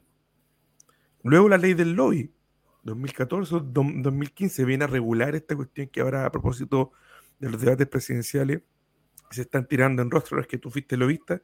Bueno, se vino a regular ahora porque también era foco corrupción. El tema de financiamiento de la política también se vino a regular hace 2017-2018, también foco corrupción. Yo creo que el principal desafío, ya como para terminar en, lo que es desafío, hablamos de la oportunidad, pero quiero que termine cada uno de ustedes con una, reflexión en cuanto a los desafíos. El desafío que yo vislumbro más importante es el concepto de gobernabilidad. Yo cuando estudié gestión pública, eh, un profesor de la Universidad del Paraíso nos hablaba sobre el concepto de agenda política o agenda pública. y cómo se mueve la agenda pública. Y usaba una figura de oferta y demanda. Hay ciertos temas que la administración del Estado propone como temas a, resolver. El gobierno, cuando llega. El gobierno que llegue va a traer sus temas y los va a poner en la mesa. Pero también por parte desde la demanda, si queremos usar esa figura, o a través de las movilizaciones, se pueden instalar ciertos temas en la mesa para que se converse. Yo creo que el desafío importantísimo es eh, cómo asegurar gobernabilidad, o en otras palabras, cómo asegurar de que las manifestaciones sean manifestaciones y no se transformen, por ejemplo, en lo que se ha transformado o en la condena constante, sí, que yo condeno la violencia, yo condeno la violencia y no, no queda con la sustancia de lo que eventualmente era esa movilización. La pregunta para usted, un minutito nomás, chiquillo, para no extendernos, ya una hora veinte. Em, ¿Coinciden conmigo que el desafío es asegurar gobernabilidad? Y con eso también yo intuyo que quizás hasta la prensa ha ido matizando su tono. Eh, los políticos también han tratado de ir, forzar algunos consensos. Quizás se vislumbró que está resquebrajada la gobernabilidad de nuestro país. Vamos con Cristóbal, Susana y Rodrigo. Em, la pregunta sobre la gobernabilidad, yo como cientista político le tengo que responder en base a lo que yo considero que es su fundamento, que son principalmente dos elementos. Eh, ¿Dónde está efectivamente el poder? Que es una palabra a la que algunos le tienen miedo, pero que eh, políticamente es necesario preguntárselo. Y politológicamente. Y la legitimidad. Ya, efectivamente, sabemos que la legitimidad, primero que todo, eh, para el, siguiente gobierno, el siguiente institucionalidad que venga, etcétera, va a ser fundamental. La legitimidad, digamos, es sin, sin legitimidad ocurre lo que tú mencionabas, ¿ya? Que es eh, un desencanto que puede generar nuevamente un, un, levantamiento de ese tipo de situaciones, ¿ya? Y, y, con respecto a la pregunta sobre el poder, también tiene que ver con qué capacidad y con qué, eh, con qué acuerdos, utilizando con mucho cuidado esa palabra, de, a nivel em, institucional completo, es decir, uno, con una, eh, poderes del Estado, por ejemplo, es decir, todos los poderes del Estado que estén dispuestos a que reme el barco hacia el mismo lado, porque si los poderes del Estado están en una lucha constante entre ellos, algunos con más legitimidad que otros, efectivamente, no vamos a tener, digamos, tampoco esa, esa, esa tranquilidad que se anhela. Y, una, última apreciación precisamente sobre el tema de los consensos, que no basta solamente con el tema del consenso en sí, sino que y, ningún, los, y los lados políticos también lo saben, que hay ciertos principios que son, digamos, relativamente intransables por aquí y por allá, que, que no, no, no pueden generar un promedio y ahí es donde hay ciertas piedras de tope, digamos, para todos los lados. Eh, y eso, yo creo, yo creo que es, respondiendo sencillamente a tu pregunta, los grandes problemas de gobernabilidad tienen que ver con cómo se va, cómo, cómo el, dentro de la institucionalidad se puede administrar el poder y si es que va a haber la legitimidad de las personas para que eso se pueda llevar a cabo de forma pacífica. ¿Es un desafío real para ti? ¿Sí o sí? Eh, yo, yo, creo que efectivamente hoy día el Estado de Chile, y ni siquiera me refiero al presidente Piñera, el Estado de Chile está con una crisis de gobernabilidad completa. Perfecto. Susana. Yo siempre he creído que los problemas políticos se solucionan con más política y me gustó mucho la, la apreciación que hizo Juan Cristóbal desde la ciencia y la técnica, digamos, que, que es su área. Me gustaría abordarlo más desde lo político contingente y yo creo que una de las fórmulas para ir avanzando en el tema de la gobernabilidad tiene que ver con también despojarnos un poco del paternalismo que, que entendemos a las personas, a los ciudadanos, como solo sujetos de, de, de, productos, de programas, de bonos, de X. Yo creo que tenemos que hacerlos parte de la solución. Entonces, cuando hablamos de los problemas de la gente, es el problema de Chile, es el problema de nosotros como, como comunidad, como país. Entonces, tenemos que avanzar también un poco a, a, a mirar el conflicto y la solución política de una forma distinta. Ahora, a mí me llama la atención que siempre hemos hablado respecto de gobernabilidad separando gobierno y Estado, como tú bien decías, Javier. Y una de las cosas que siempre damos gobierno, agenda corta, cuatro años, según el gobierno, el presidente que llegue a turno con coalición, ¿no? Y los problemas de Estado los reservamos casi a relaciones exteriores. yo creo que también tenemos un desafío ahí a generar y instaurar nuevos temas que sean de Estado. ¿Por qué todo debiera ser eventualmente agenda de gobierno que incida, digamos, en una agenda corta que vaya permanentemente cambiando y a veces no permita los asentamientos y los cambios institucionales y sociales que debieran ser de mucho más largo plazo? Y siempre terminamos hablando que el periodo presidencial es tan corto, que en cuatro años no se hace nada. Es porque tendemos a decir que los temas de Estado tienen que ver solo con relaciones exteriores y el resto de lo que pasa en Chile es un problema de gobierno. Quizás el tema de la gobernabilidad pasa también por definir y trasladar temas más contingentes con una mirada mucho más a largo plazo y más estatal.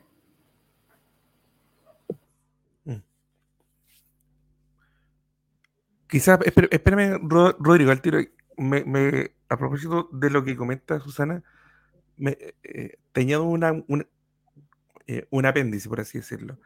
Eh, ¿Cuánto de responsabilidad tiene lo que es partidos políticos? Sé que la tiene harta, sí, pero me gusta tu, tu, mirada que le das. ¿Cuánta importancia relativa tienen los partidos políticos en su aporte a mantener una gobernabilidad.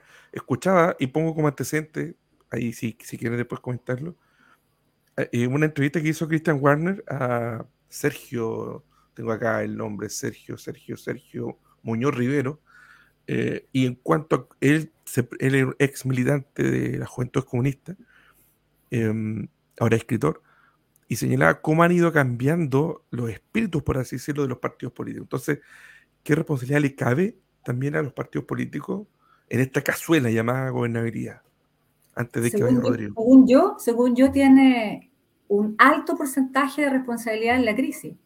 Si me preguntas a mí, una de las cosas que yo me encantaría hacer cuando llegue al Congreso es meterle mano con ganas a la ley de partidos políticos. Porque como bien dice Juan Cristóbal, la tendencia a acumular el poder es parte importante de la crisis. Entonces, si, no vamos, si tenemos la tendencia a que los temas sean de gobierno y no de Estado, buscamos que el poder sea para mí, para no perderlo. Entonces, si miramos los temas y los conflictos y las crisis o los desafíos como estatales, como institucionales, a largo plazo, como sociedad toda, de alguna forma tendemos a desprendernos del poder, porque el poder es del pueblo. Entonces creo que los partidos políticos tenemos que cambiar ese switch y si de mí depende, evidentemente voy a meter manos a la ley de partidos políticos. Gracias. Rodrigo, ahora sí. Eh, estoy de acuerdo con respecto a lo que dijo eh, Juan Cristóbal y también con lo que dijo Susana, en cuanto a que tenemos que mirar a largo plazo proyectos estatales, de manera de que sea el Estado de alguna manera, eh, o sea, de manera que haya gobernabilidad. Por ejemplo, temas estatales como el tema de las casas, las viviendas sociales. Ese no, es un, ese no es un tema que valga solamente para un gobierno en particular, sino que es un tema que tiene que ser abordado con una visión de Estado, ¿cierto? Porque son temas a largo plazo. Al mismo tiempo, creo yo que para también tener gobernabilidad tenemos que tener seguridad, que la gente viva segura y en paz. Y para que la gente viva segura y en paz, tiene que haber, guste o no guste, una mano firme, por un lado, que sea capaz de poner orden en el país y una mano amable para que sea capaz de entregar lo que la gente necesita. Esa mano firme, desgraciadamente, en este gobierno no estuvo presente. Se mandó a los militares recién ahora eh, al sur, pudiendo haberse hecho mucho antes se recién hoy día, no sé si vieron en las noticias, se, eh, la brigada, o sea, Carabineros hizo un piquete y abordó un funeral narco. Tomaron ocho o nueve detenidos. Habían armamento, habían tipos que estaban con orden de detención. Bueno, no se hizo antes tampoco. Entonces creo que para tener una gobernabilidad, tal como dice Susana y tal como dice Juan Cristóbal, se tiene que abordar desde todos los flancos desde las visiones que son estatales, políticas, por supuesto, pero también desde el punto de vista seguridad. Y para poder tener una gobernabilidad tenemos que respetar lo que tenemos como país, lo que es nuestra república, nuestros símbolos, nuestras tradiciones, la bandera, el himno nacional. Y no estoy hablando desde el punto de vista extremista de nacionalismo, no, para nada. Nosotros tenemos una identidad y esa identidad es la que tenemos que respetar. Nos guste o no nos guste, nacimos en Chile. ¿A quién no le gusta la puerta o los aeropuertos ahora están bastante modernos como para poder irse a otro país? Si le gusta la manera de vivir en otro lado. Y al mismo tiempo, de esa forma vamos a poder realmente preocuparnos de la gente como corresponde. La gente ya no quiere más palabras, no quiere, quiere que la escuchen, quiere vivir en un ambiente de paz. Y para eso los políticos tienen que hacer la pega como corresponde. Recién dijo Jorge, de, recién dijo Javier, y con esto termino. Leyes que demoran 12, 13, 14 años. Y la gente ahí, total, ¿qué es lo que dicen los políticos? ¿O qué es lo que decimos? Aunque yo no lo he dicho. ¿Qué es lo que dice la gente? ¿Qué es lo que dicen los políticos? Dicen, total, el voto está ahí, lo tenemos calentito, ahí está esperando. Esperando entrar al horno, como el pancito cuando tú lo quieres colocar al horno para que esté calentito, lo tenía ahí en la puerta del horno. Y no damos soluciones, pues. La ley Cholito, ¿se acuerdan cuántos años se demoró en salir? Años. Entonces, cuando, y con esto termino, cuando realmente la necesidad de la gente sea la prioridad de los políticos, va a ser cuando vamos a conseguir realmente un Chile más justo. Antes no. Y para eso tenemos que poner todo de nuestra parte, sin tratar de aplastarnos con mayorías, con mayorías que para mí no son mayorías verdaderas, porque, permítanme el comentario, el rechazo, yo voté rechazo, lo digo ahí a todos los auditores, voté rechazo, orgulloso, pero democráticamente acepté, por supuesto, como corresponde, que haya ganado la prueba. Pero también consensuemos que el rechazo perdió con un 22%, pero un 22% de un 48% que votó, porque no votó el 100% de todo el elector, de todos los que podían votar. Entonces son mayorías mentirosas. Entonces, cuando lleguemos al momento en que realmente no nos aplastemos con mayorías mentirosas y realmente aboguemos por la gente, va a ser el día en que este país va a salir adelante. Perfecto. Y les quiero dar las gracias a Susana, eh, a Juan Cristóbal, a Rodrigo, a Renato Garín, Garín, con no Marín, Garín, porque venía de una larga jornada, de hecho estaba con, cara bien de cansado, pero le agradecemos que haya tomado unos minutos para, compartir con nosotros. Muchas gracias por participar de este conversatorio. Eh, se sintieron cómodos, sé que ahí estuvieron con, como que se tiraban. ¿ah? Rodrigo ya se puede sacar los guantes. Sí, Rodrigo. no, es como cuando uno está ahí. No, yo, yo, yo te voy a esperar el segundo round, para otro programa. Muy Para, el siguiente programa, me encantó. Sí. Podría ser, ¿eh? Podría ser. Por supuesto. No, pero Susana, mira, bien cortitos aquí, lo que tenemos que hacer más allá, mira, tú tienes... Y con esto termino, y con esto termino. Tienes dos, tiene dos strikes.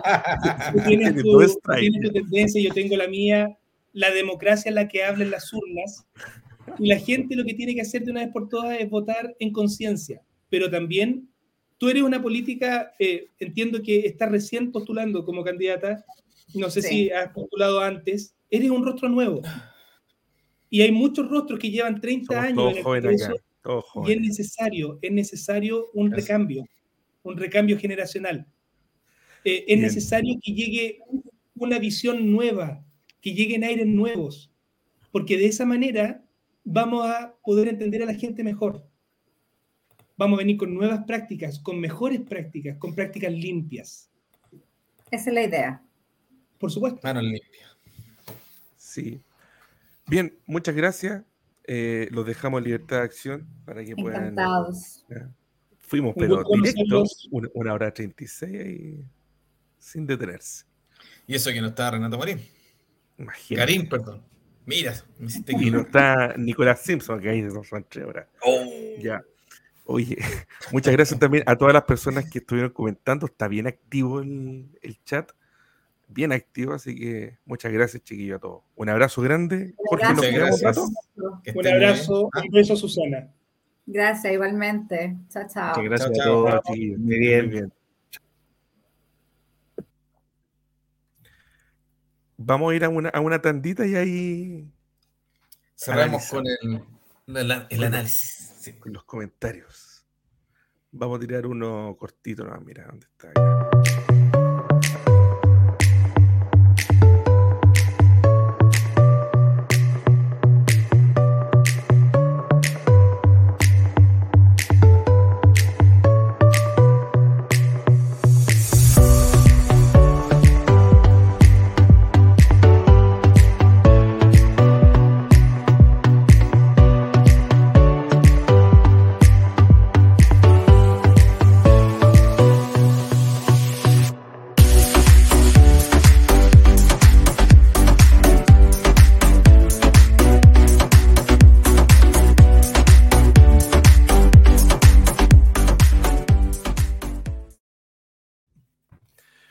Oye, Oh. eh, quiero.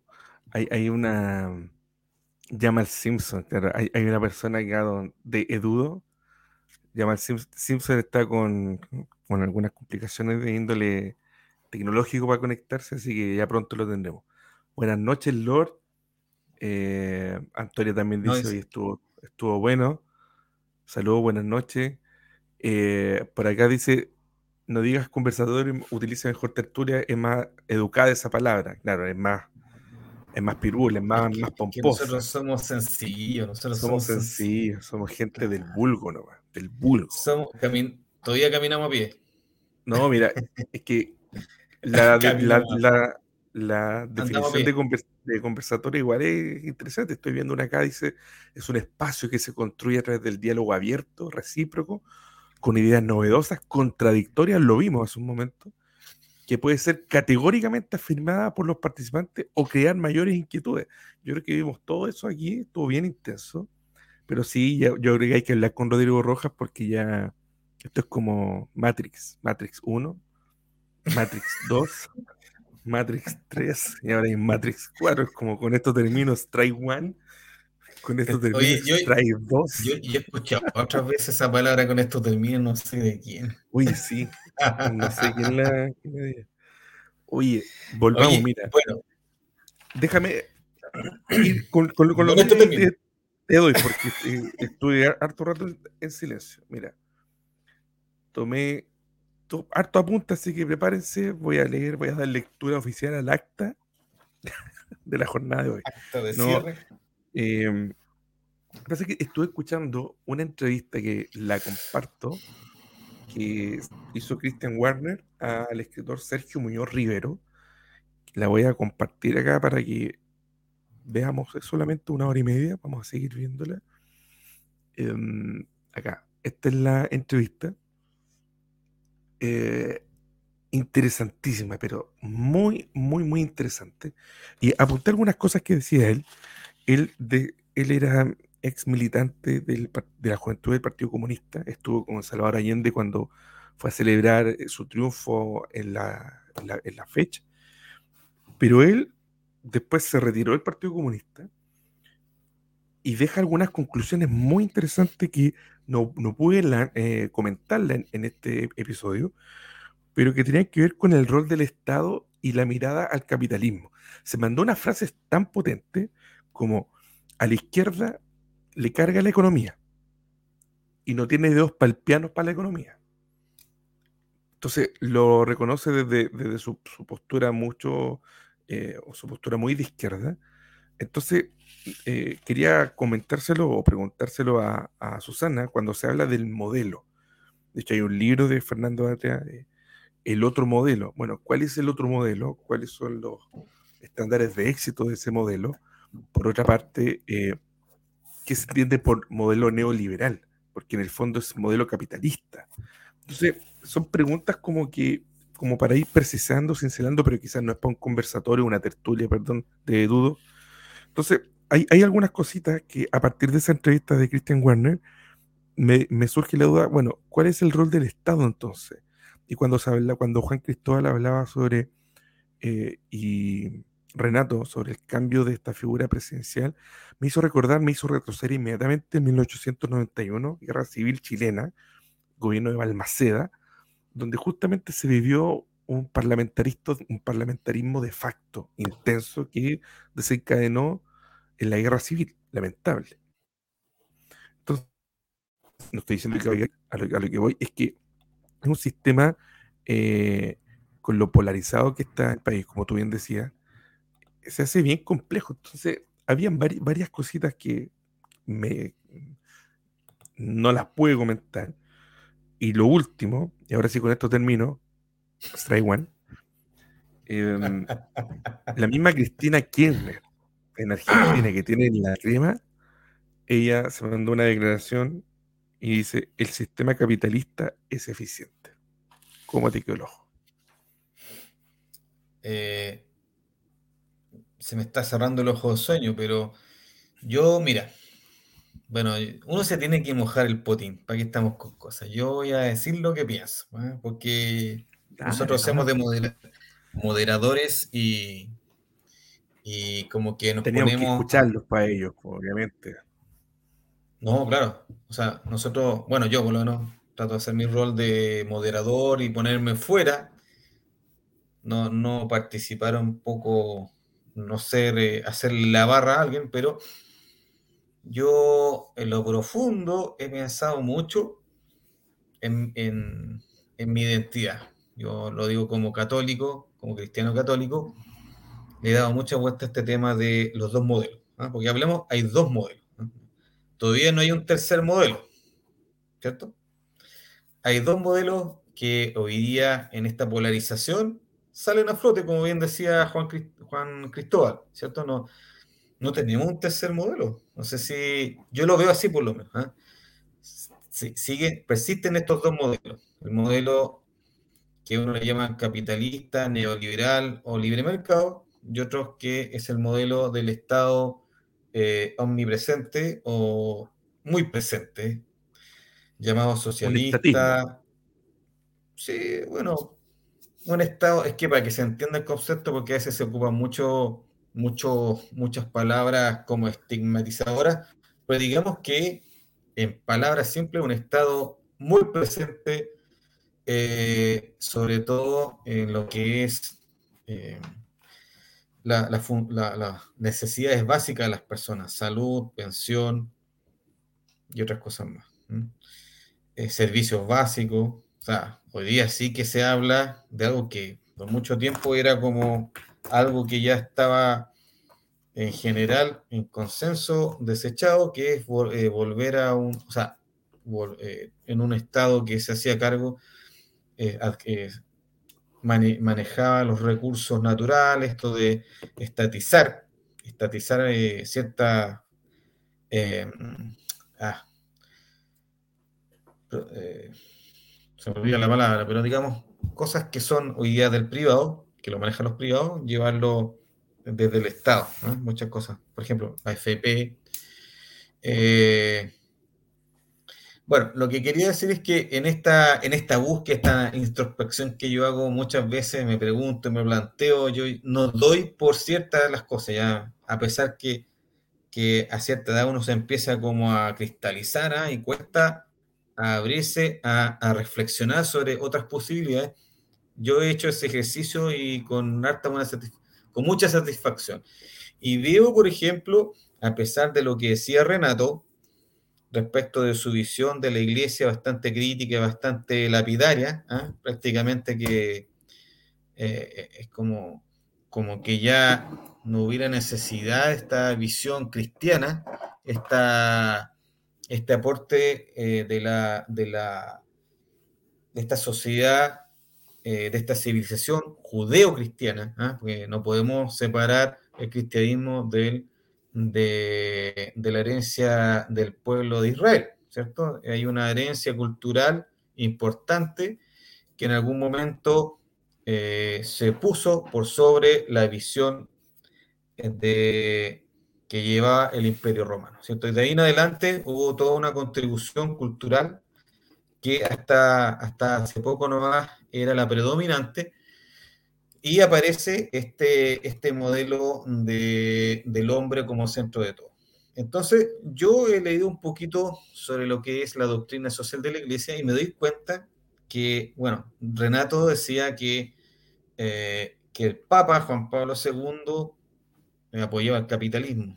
Y al parecer Renato no ha leído mucho la encíclica, las cartas que escribió Juan Pablo II refiriéndose al peligro ante la inminente caída de la Unión Soviética, a este individualismo que trae eh, el capitalismo, ¿cierto? Una sociedad del esfuerzo, pero muy mirado hacia mí, hacia mi realización y con poca solidaridad.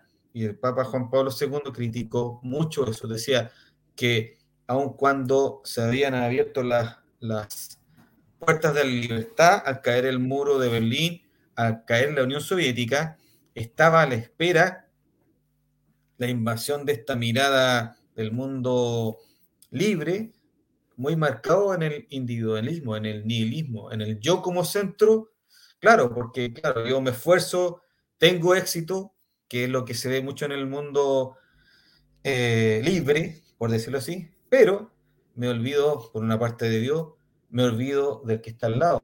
Y la doctrina, por ejemplo, la doctrina social de la iglesia habla mucho del, de la preocupación por el que está al lado. O sea, si a mí me va bien, eh, por justicia, debo ayudar al que no lo está pasando bien. Entonces, hoy día hay mucho discurso de que dice que eh, si ayuda al otro, no lo debe, en realidad no debiera ayudar al otro porque es pobre, porque es flojo, o que el Estado no debe ayudar tanto a las personas, sino que el mercado se va a regular solo y todos vamos a ser felices, ¿cierto? Yo lo escucho mucho esto de, de que como que fuera o es blanco o es negro, o sea, o el Estado omnipresente o el mercado libre abierto y que se regula todo y todos vamos a ser felices y todo va a ser un éxito. Y vemos que no ha sido así. De hecho, esta, este conflicto, esto que se generó a partir del 18 de octubre ya con potencia marcado, que marcó un antes y un después, a algunos les gustará o no, pero eso hay que, hay que,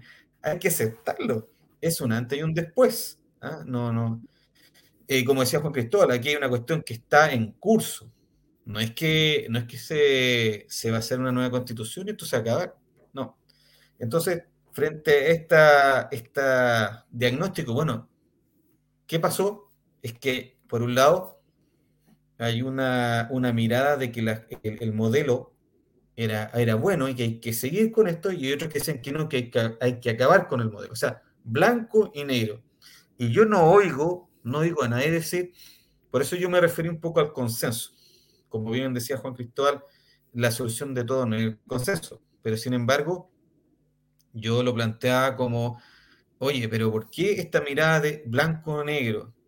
Entre medio no habrá un gris que matice algunas cosas posibles de solucionar en conjunto y no en este enfrentamiento entre dos miradas que ya vemos que por separado no han sido totalmente exitosas y que ha generado estas molestias que incluso ni siquiera tenían que ver con la constitución, pero sí habían molestias, sí habían cosas que no satisfechas eh, y todavía persisten y que yo pienso que se va a hacer una nueva constitución y van a persistir esto, estas eh, eh, expectativas no satisfechas y que va a seguir siendo un, problema permanente. Entonces, bueno, desde mi punto de vista, la verdad, yo veo que el desafío es cada vez más grande porque se creó una expectativa que no se va a resolver a corto plazo, supongamos que sale una constitución espectacular y que todos están de acuerdo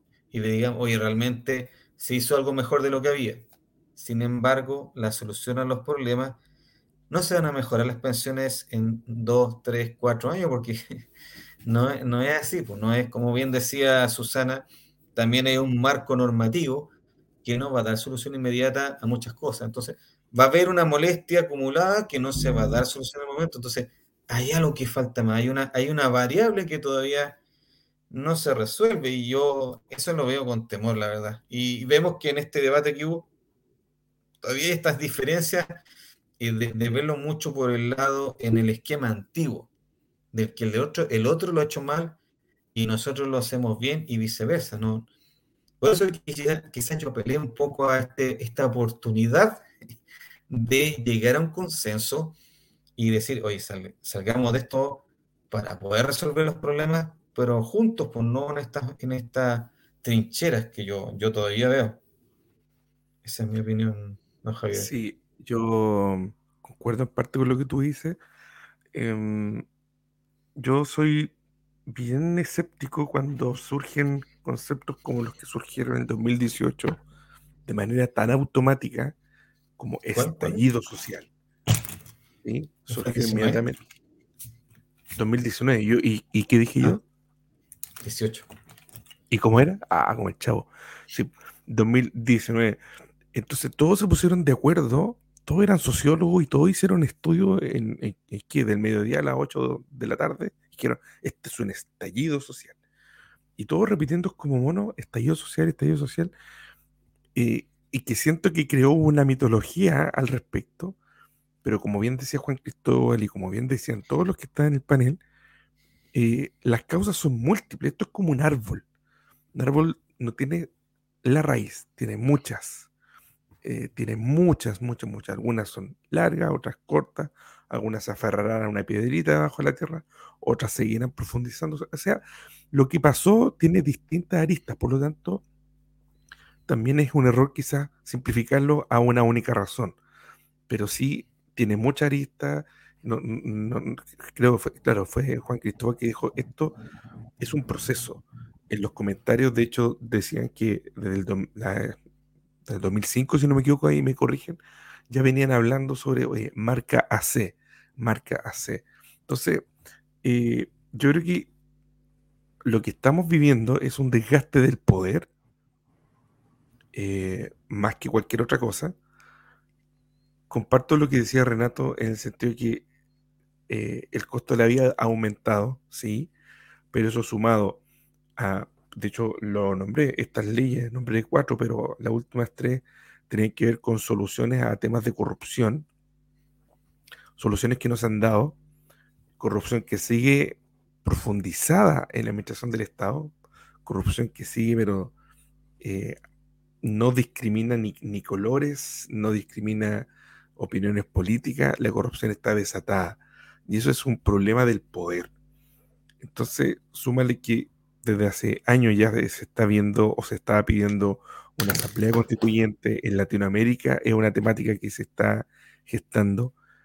Lo único que soluciona, o lo único más que soluciona, lo único que mueve la estructura del poder en un país es la constitución. Y eso es lo que se está gestando ahora. Es cómo redibujamos el mapa del poder. Ahora, eso se pedía en mayo de 2019.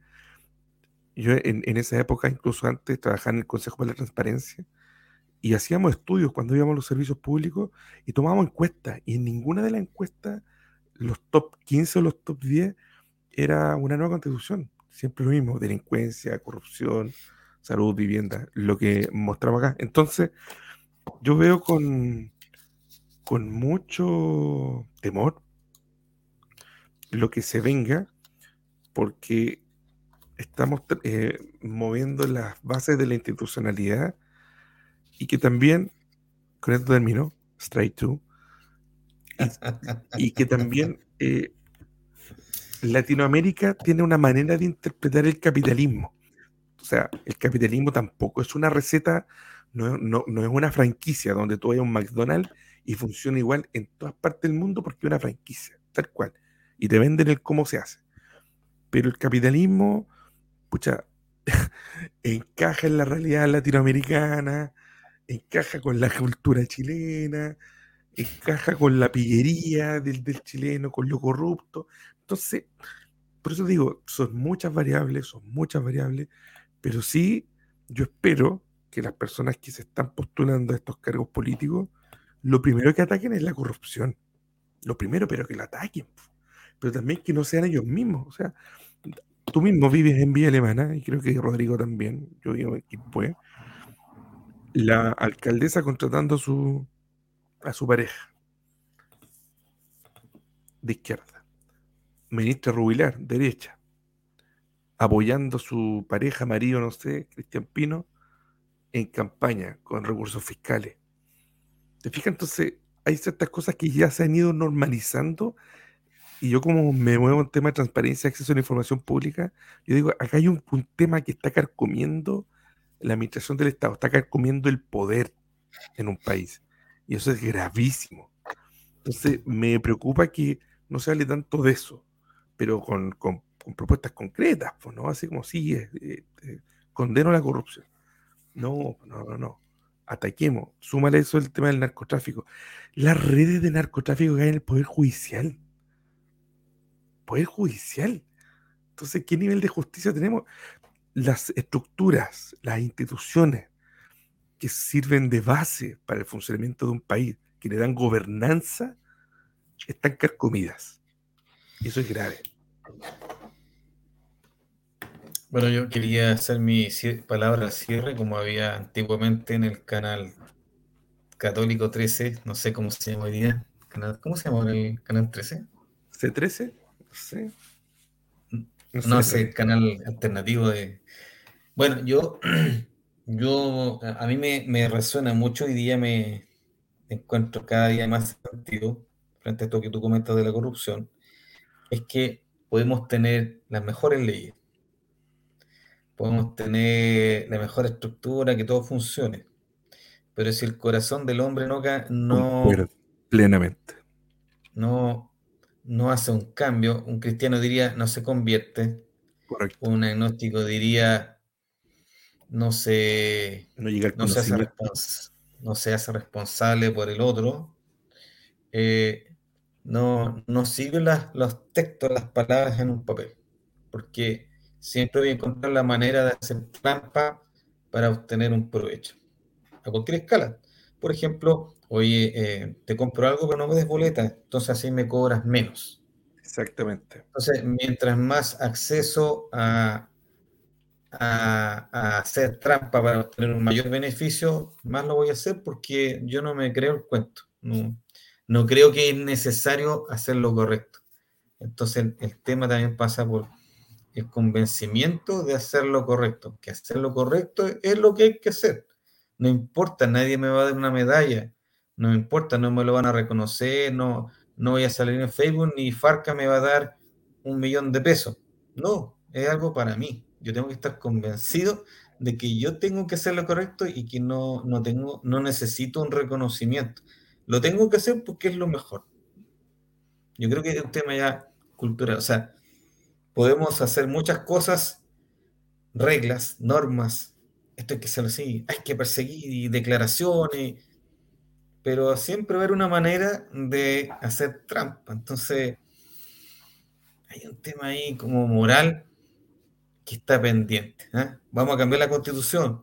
Ojalá salga muy bien. Ojalá todos la aprobemos porque es muy buena. Pero si seguimos con las ganas y la costumbre de hacer trampa, ¿de qué va a servir? Siempre va a haber una colusión, siempre va a haber manera de por debajo eh, a alguien. ¿Me entiendes? Entonces, es un tema también cultural. O sea, no, no vamos a cambiar la cultura de hacer trampa con una ley, con una constitución nueva, etcétera. Yo creo que hay una cosa más profunda del ser, del ser humano, del chileno, digamos, que merece un remesón. Espero que no venga un terremoto por las palabras que estoy diciendo, pero no sé si te has fijado que, que cierto tiempo viene un terremoto y todos nos volvemos solidarios y ah, nos acordamos que existe el de al lado que la está pasando mal, lo ayudamos. Pasa eso, volvemos a la normalidad y se acabó. Es como la Teletón. ¿ah? Viene la Teletón y todos nos sentimos más humanos. Lamentablemente tiene que pasar cosas difíciles, duras, y después volvemos a lo mismo de siempre. Ya lo decía la gran Nicolás debe estar riéndose si es que cuando, cuando vea esto, porque no Ah, es puedo, nuevo. es no, nuevo no eso. puedo no citar a la gran Gabriela Mistral. ¿Cómo no lo voy a citar? Si lo, lo dijo hace más de 70 años. En un Chile distinto, un Chile antes de los Chicago Boys, ¿cachai? Un Chile antes de las transformaciones profundas. En, e- en ese Chile, ¿ah? un Chile más pequeño, si se quiere, no, no era el, el león de Latinoamérica. Es un texto mucho más largo, pero saqué esta frase. La crisis, las crisis de los pueblos se deben a oficios y profesiones mal o mediocremente servidos. Y empieza a enumerar político mediocre, educador mediocre, médico mediocre, sacerdote mediocre, artesano mediocre. Esas son nuestras calamidades verdaderas. Yo suscribo totalmente eso, suscribo totalmente lo que tú dijiste al principio. De hecho, en algún Twitter comenté que cuando la, la, gente dice, no, se requiere que llegue gente educada a tal lugar. Si la gente es educada y tiene un magíster, un doctorado, pero el tipo es ladrón, da lo mismo el título que tenga. Por eso es una cuestión de formación, es una cuestión ética, es una, cuestión moral, es una cuestión interna, incluso espiritual, sus valores. En el estricto rigor, todo es religión, porque la religión se rige por principios, principios que dan vida a mi actuar o dan o dirigen mi actuar. La política podríamos concluir que es hasta religión porque me da principios para. Entonces, también estas visiones como no, no metas lo espiritual en esto, oye, no, pues sí, cada uno tiene sus, sus principios que, que le rigen. Tú eres cristiano, tú eres católico, yo soy protestante, eh, pero concordamos en el hecho de que cuando, o lo que nos llama el cristianismo es actuar bien cuando nadie te está viendo. Actuar bien cuando nadie te está viendo. Cuando, aunque tengas la posibilidad de hacer mal, no lo vas a hacer.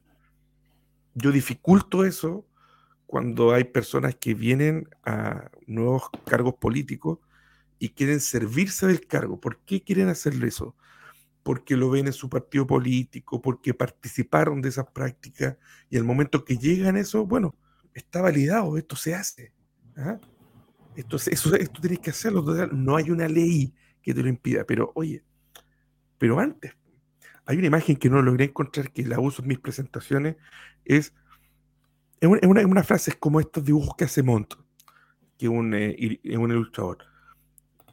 Es un dibujo que dice, si usted se salta el rojo, imagínate, si tú te saltas el semáforo en rojo a las 2, a las 2 de la mañana, ¿qué te hace pensar que un político no va a recibir una luca cuando nadie lo esté viendo? Y por extensión, ¿qué te hace pensar entonces que tú tampoco vayas a cometer lo mismo? ¿Te fijas? Entonces, es una cuestión muy grave, muy grave. Yo lamento también que estas cuestiones éticas, cuestiones más como de comportamiento, no se trabajen, no se conversen. Yo tuve clases de ética en, mi carrera de administración pública, pero eran debo decirlo, era un ramo bien chamullo. Entonces, al final yo tuve que investigar, leer unos libros de teología sobre ética, ética pública incluso, pero, yo, pero es, es, una problemática grave que, está, que trasciende títulos, trasciende clases sociales, trasciende todo, trasciende colores políticos. Y es grave. Y Gabriela Mistral nos lo está diciendo y está escrito en su libro sobre el trabajo hace más de 70 años muy esperanzador nuestras conclusiones, pero yo creo que yo creo que hay que decirlo. Yo creo que lo, peor que podemos hacer es aceptar la realidad y no decir nada. O sea, Correcto. Que de nuestras palabras no cambiemos el, país de día, no importa, pero, pero por eso nuestro lema que hemos tratado de, ir acuñando es eh, escuchar, pensar y dialogar, porque eh, no, quizá lo que, eh, lo, que, lo que digamos hoy día, lo que hablemos, lo que propongamos, no, no se concrete hoy, pero quién sabe si en 10 años más alguien le encuentre sentido y hoy o, se influye en alguien que pues sí puede hacer un cambio, no sé, un, un, joven que esté escuchando a otra persona y le haga sentido, digo, oye, a mí me parece que por allá va la cosa y no lo haga ahora, después se transforma en un político eh, porque para mí la política es necesaria, no, yo no veo la política como algo distinto de, de dar soluciones a cosas materiales quizás.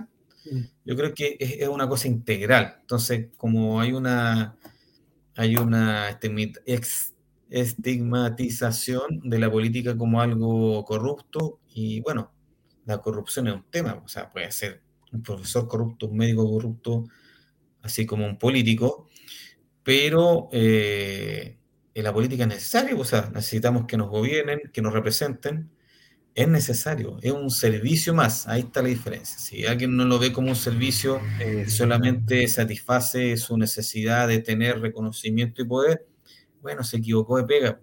El tema es que a lo mejor hay muchos que se equivocaron de pega y, esperemos que se, yo tengo la esperanza que se susciten, se inspiren políticos que quieran servir, que quieran llevar a nuestro país a algo mejor de lo que lo recibimos. A lo mejor ahora estamos en una crisis, pero quién sabe si más adelante. Que tomen la posta y la lleven más adelante. Exacto, o sea, el país no se va a acabar hoy día ni en cinco años, el país va a seguir. Chile ha pasado por muchas crisis, tú mismo lo nombraste, la, la de 1891 me parece. ¿ah? Sí. Y bueno, quizás más adelante se acordarán de lo que pasamos y espero que los que tomen la posta, como tú bien dices, eh, sepan enfrentar esta, este desafío que es nuestra nación, nuestro país. Sí, ahora sí con esto termino, Strike 3 y el, último Stell Out. Em, esta cuestión es relevante. De hecho, hay un libro eh, de Agustín Laje que habla sobre el, libro con, ¿cómo se llama el, el coautor? No me acuerdo. El, Márquez. Nicolás Márquez. El libro negro de la nueva izquierda y habla justamente de cómo la izquierda eh, toma ciertos caballitos de batalla eh, y los alza. O son sus creencias y las van cambiando constantemente. Yo creo que en cuanto, a ver cómo le digo, esto siempre va, va, a ser complejo porque se trata del poder. Y el poder corrompe, lo decían los romanos hace mucho tiempo y los griegos, eh, expone básicamente cómo es la persona. Entonces, vamos a estar constantemente en este vaivén, vamos a estar constantemente en estos procesos buenos, procesos malos. Concuerdo contigo que yo espero, espero también que las nuevas camadas, eh, las personas que hemos estado entrevistando, no caigan en las mismas prácticas, por favor. Eh, y si hay algún no, de. No lo, invitamos más a este programa. No lo invitamos nunca más a este programa. No, pero, pero eh, o sea, ir, ir, con, un, con, un, poco de, de respeto, o sea, como de, de valoración a la función pública. Yo soy administrador público, me mueve servir, ¿cachai? Pero, pero yo espero que también que las demás personas lleguen también a esos lugares con, con una épica nueva. Me estoy acordando de una frase de mi ex jefa de transparencia, María Alejandra Sepúlveda, Toro. Ella fue ex directora nacional del registro civil, una persona sequísima. Y ella, con, con ella llegamos a una frase muy potente, que era, se necesita una nueva épica de una ética de hacer bien las cosas. Fíjate, una nueva épica de una ética de hacer bien las cosas. O sea, debemos ser capaces de convocar los corazones para generar esa suerte de heroísmo, si se quiere, de que lo que estoy haciendo tiene un impacto. Y de hecho lo que nosotros hacíamos en el Consejo de la Transparencia era una pega súper puntual, súper específica y quizás hasta compleja y latera. Pero tratábamos de ver el sentido de, oye, lo que estoy haciendo le va a ayudar a una persona que nunca voy a ver en la vida, pero le va a ayudar. Entonces, darle una vuelta a lo que yo hago tiene un impacto real, es un servicio. Evidentemente, cuando se llega a instancias de poder, las personas se corrompen si es que no tienen una formación previa, un, valores, principios, etc. Pero es una discusión tan larga que que es muy rica, muy interesante, pero yo concuerdo contigo que ese el, problema es sino central. Cierra tú, por favor, porque si no vamos a seguir, vamos a seguir pimponeando aquí hasta. No, yo intenté cerrar, pero. bueno, pero te entusiasmé, no entusiasmamos. bueno, le, agradecemos a los que todavía eh, han aguantado nuestro diálogo. El capítulo 2. Claro, vamos a seguir después, vamos a ir a tomar algo y volvemos a las dos. No, agradecemos a los que nos siguen escuchando, porque aunque ustedes no lo crean, ustedes que nos están oyendo después en Spotify, cuando quiera el programa grabado, todavía hay personas que nos están escuchando, incluso están comentando ahora en el chat.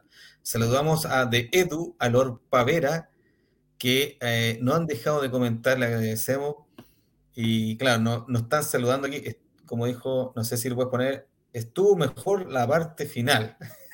¿Dónde está? ¿Dónde está? Ahí, pues, mm, dice, la Pero, de trasnoche, dice. Oye, mira, espérate. Estoy a punto de hacer algo loco, pero es que si no, no, es que tengo que, planificarlo. No, De no, Dudo, Lord, Lord Pavera y etcétera, quizá- estoy pensando, bueno, esto es divergencia, divergencia es echar a volar el mate. Podríamos tener un espacio, mire, mire, puede ser interesante. Ahí pónganle me gusta, chiquillos, por favor, a esta opinión. Podríamos, después de los capítulos, cuando vienen los panelistas y los despachamos, les decimos muchas gracias, buenas noches a los pastores, pum, Llámenos, dice acá. compartimos el link y los involucramos acá. Pero era, era un secreto, era una sorpresa que íbamos a No, hacer. pero sí, mira, yo de- debo, debo, debo sincerarlo. En, en el grupo Quinta Divergencia lo he dicho a lo menos tres veces. He dicho, invitemos a, la- a- a personas comunes, no a, no a O académicos. sea, no, pero yo invitemos a un panadero, por ejemplo. Invitemos a un chofer de micro. O sea, gente que está ahí en la calle que nos diga, oye, ¿qué pasa con esto? O sea, que nos dé su opinión más desde la guata, desde la emoción. Compañero. Ya, vamos a tener que cerrar el programa mejor porque ya estamos guateando. Está bueno, mira, no, mira, mira, mira, espérate. Mira, acá dice, estuvo mejor la parte, la tertulia de trasnoche. Cacha, llámenos, ya tenemos nuestra primera. Y Lorena, y Lorena dice, llámenos. ¿Ah? Espérate. Ahí está, ¿eh? ¿Es ella o él? Fue No, muy- ella es Lorena, Lorena, Ah. Lorena Pávez. Saludos, Nada, Lorena. Fue una broma, Lorena, fiel-. Siempre fiel a este, a este canal. Saludos, Lorena de Villa Alemana. Bien. Saludemos que está ahí al lado tuyo. no, oye, claro. Pero está la inquietud. Vamos a compartir el link después eh, en los próximos episodios para que estén con nosotros en esta tertulia, ¿sí? Comentando. Sí. Con la magia de la televisión. Abierto, abierto. Todos entran acá, todos. Ahora sí, me, voy a mutear para que pueda cerrar porque si no voy a hablar hasta las seis. Y con esto termino. Bueno, agradecemos que hayan estado presentes en este episodio. Eh, esperemos seguir aportando con contenido cada semana. Con nuestro lema, digamos, que ha, ha madurado este, este proyecto que para nosotros ha sido muy entretenido. La pasamos bien, de verdad, cuando lo preparamos, cuando buscamos invitados, que es escuchar, pensar y dialogar. Estamos en Instagram, Facebook, Twitter, Spotify y ya estamos en TikTok, donde anunciamos también estos, estos episodios. Así que un abrazo, saludo y que puedan descansar todos. En TikTok ahí tú sales bailando dando los avisos, No, ¿cierto? no, no, soy muy tieso para bailar yo. Ya, nos vemos. Chao, Chao, chiquillos. chao. Gracias.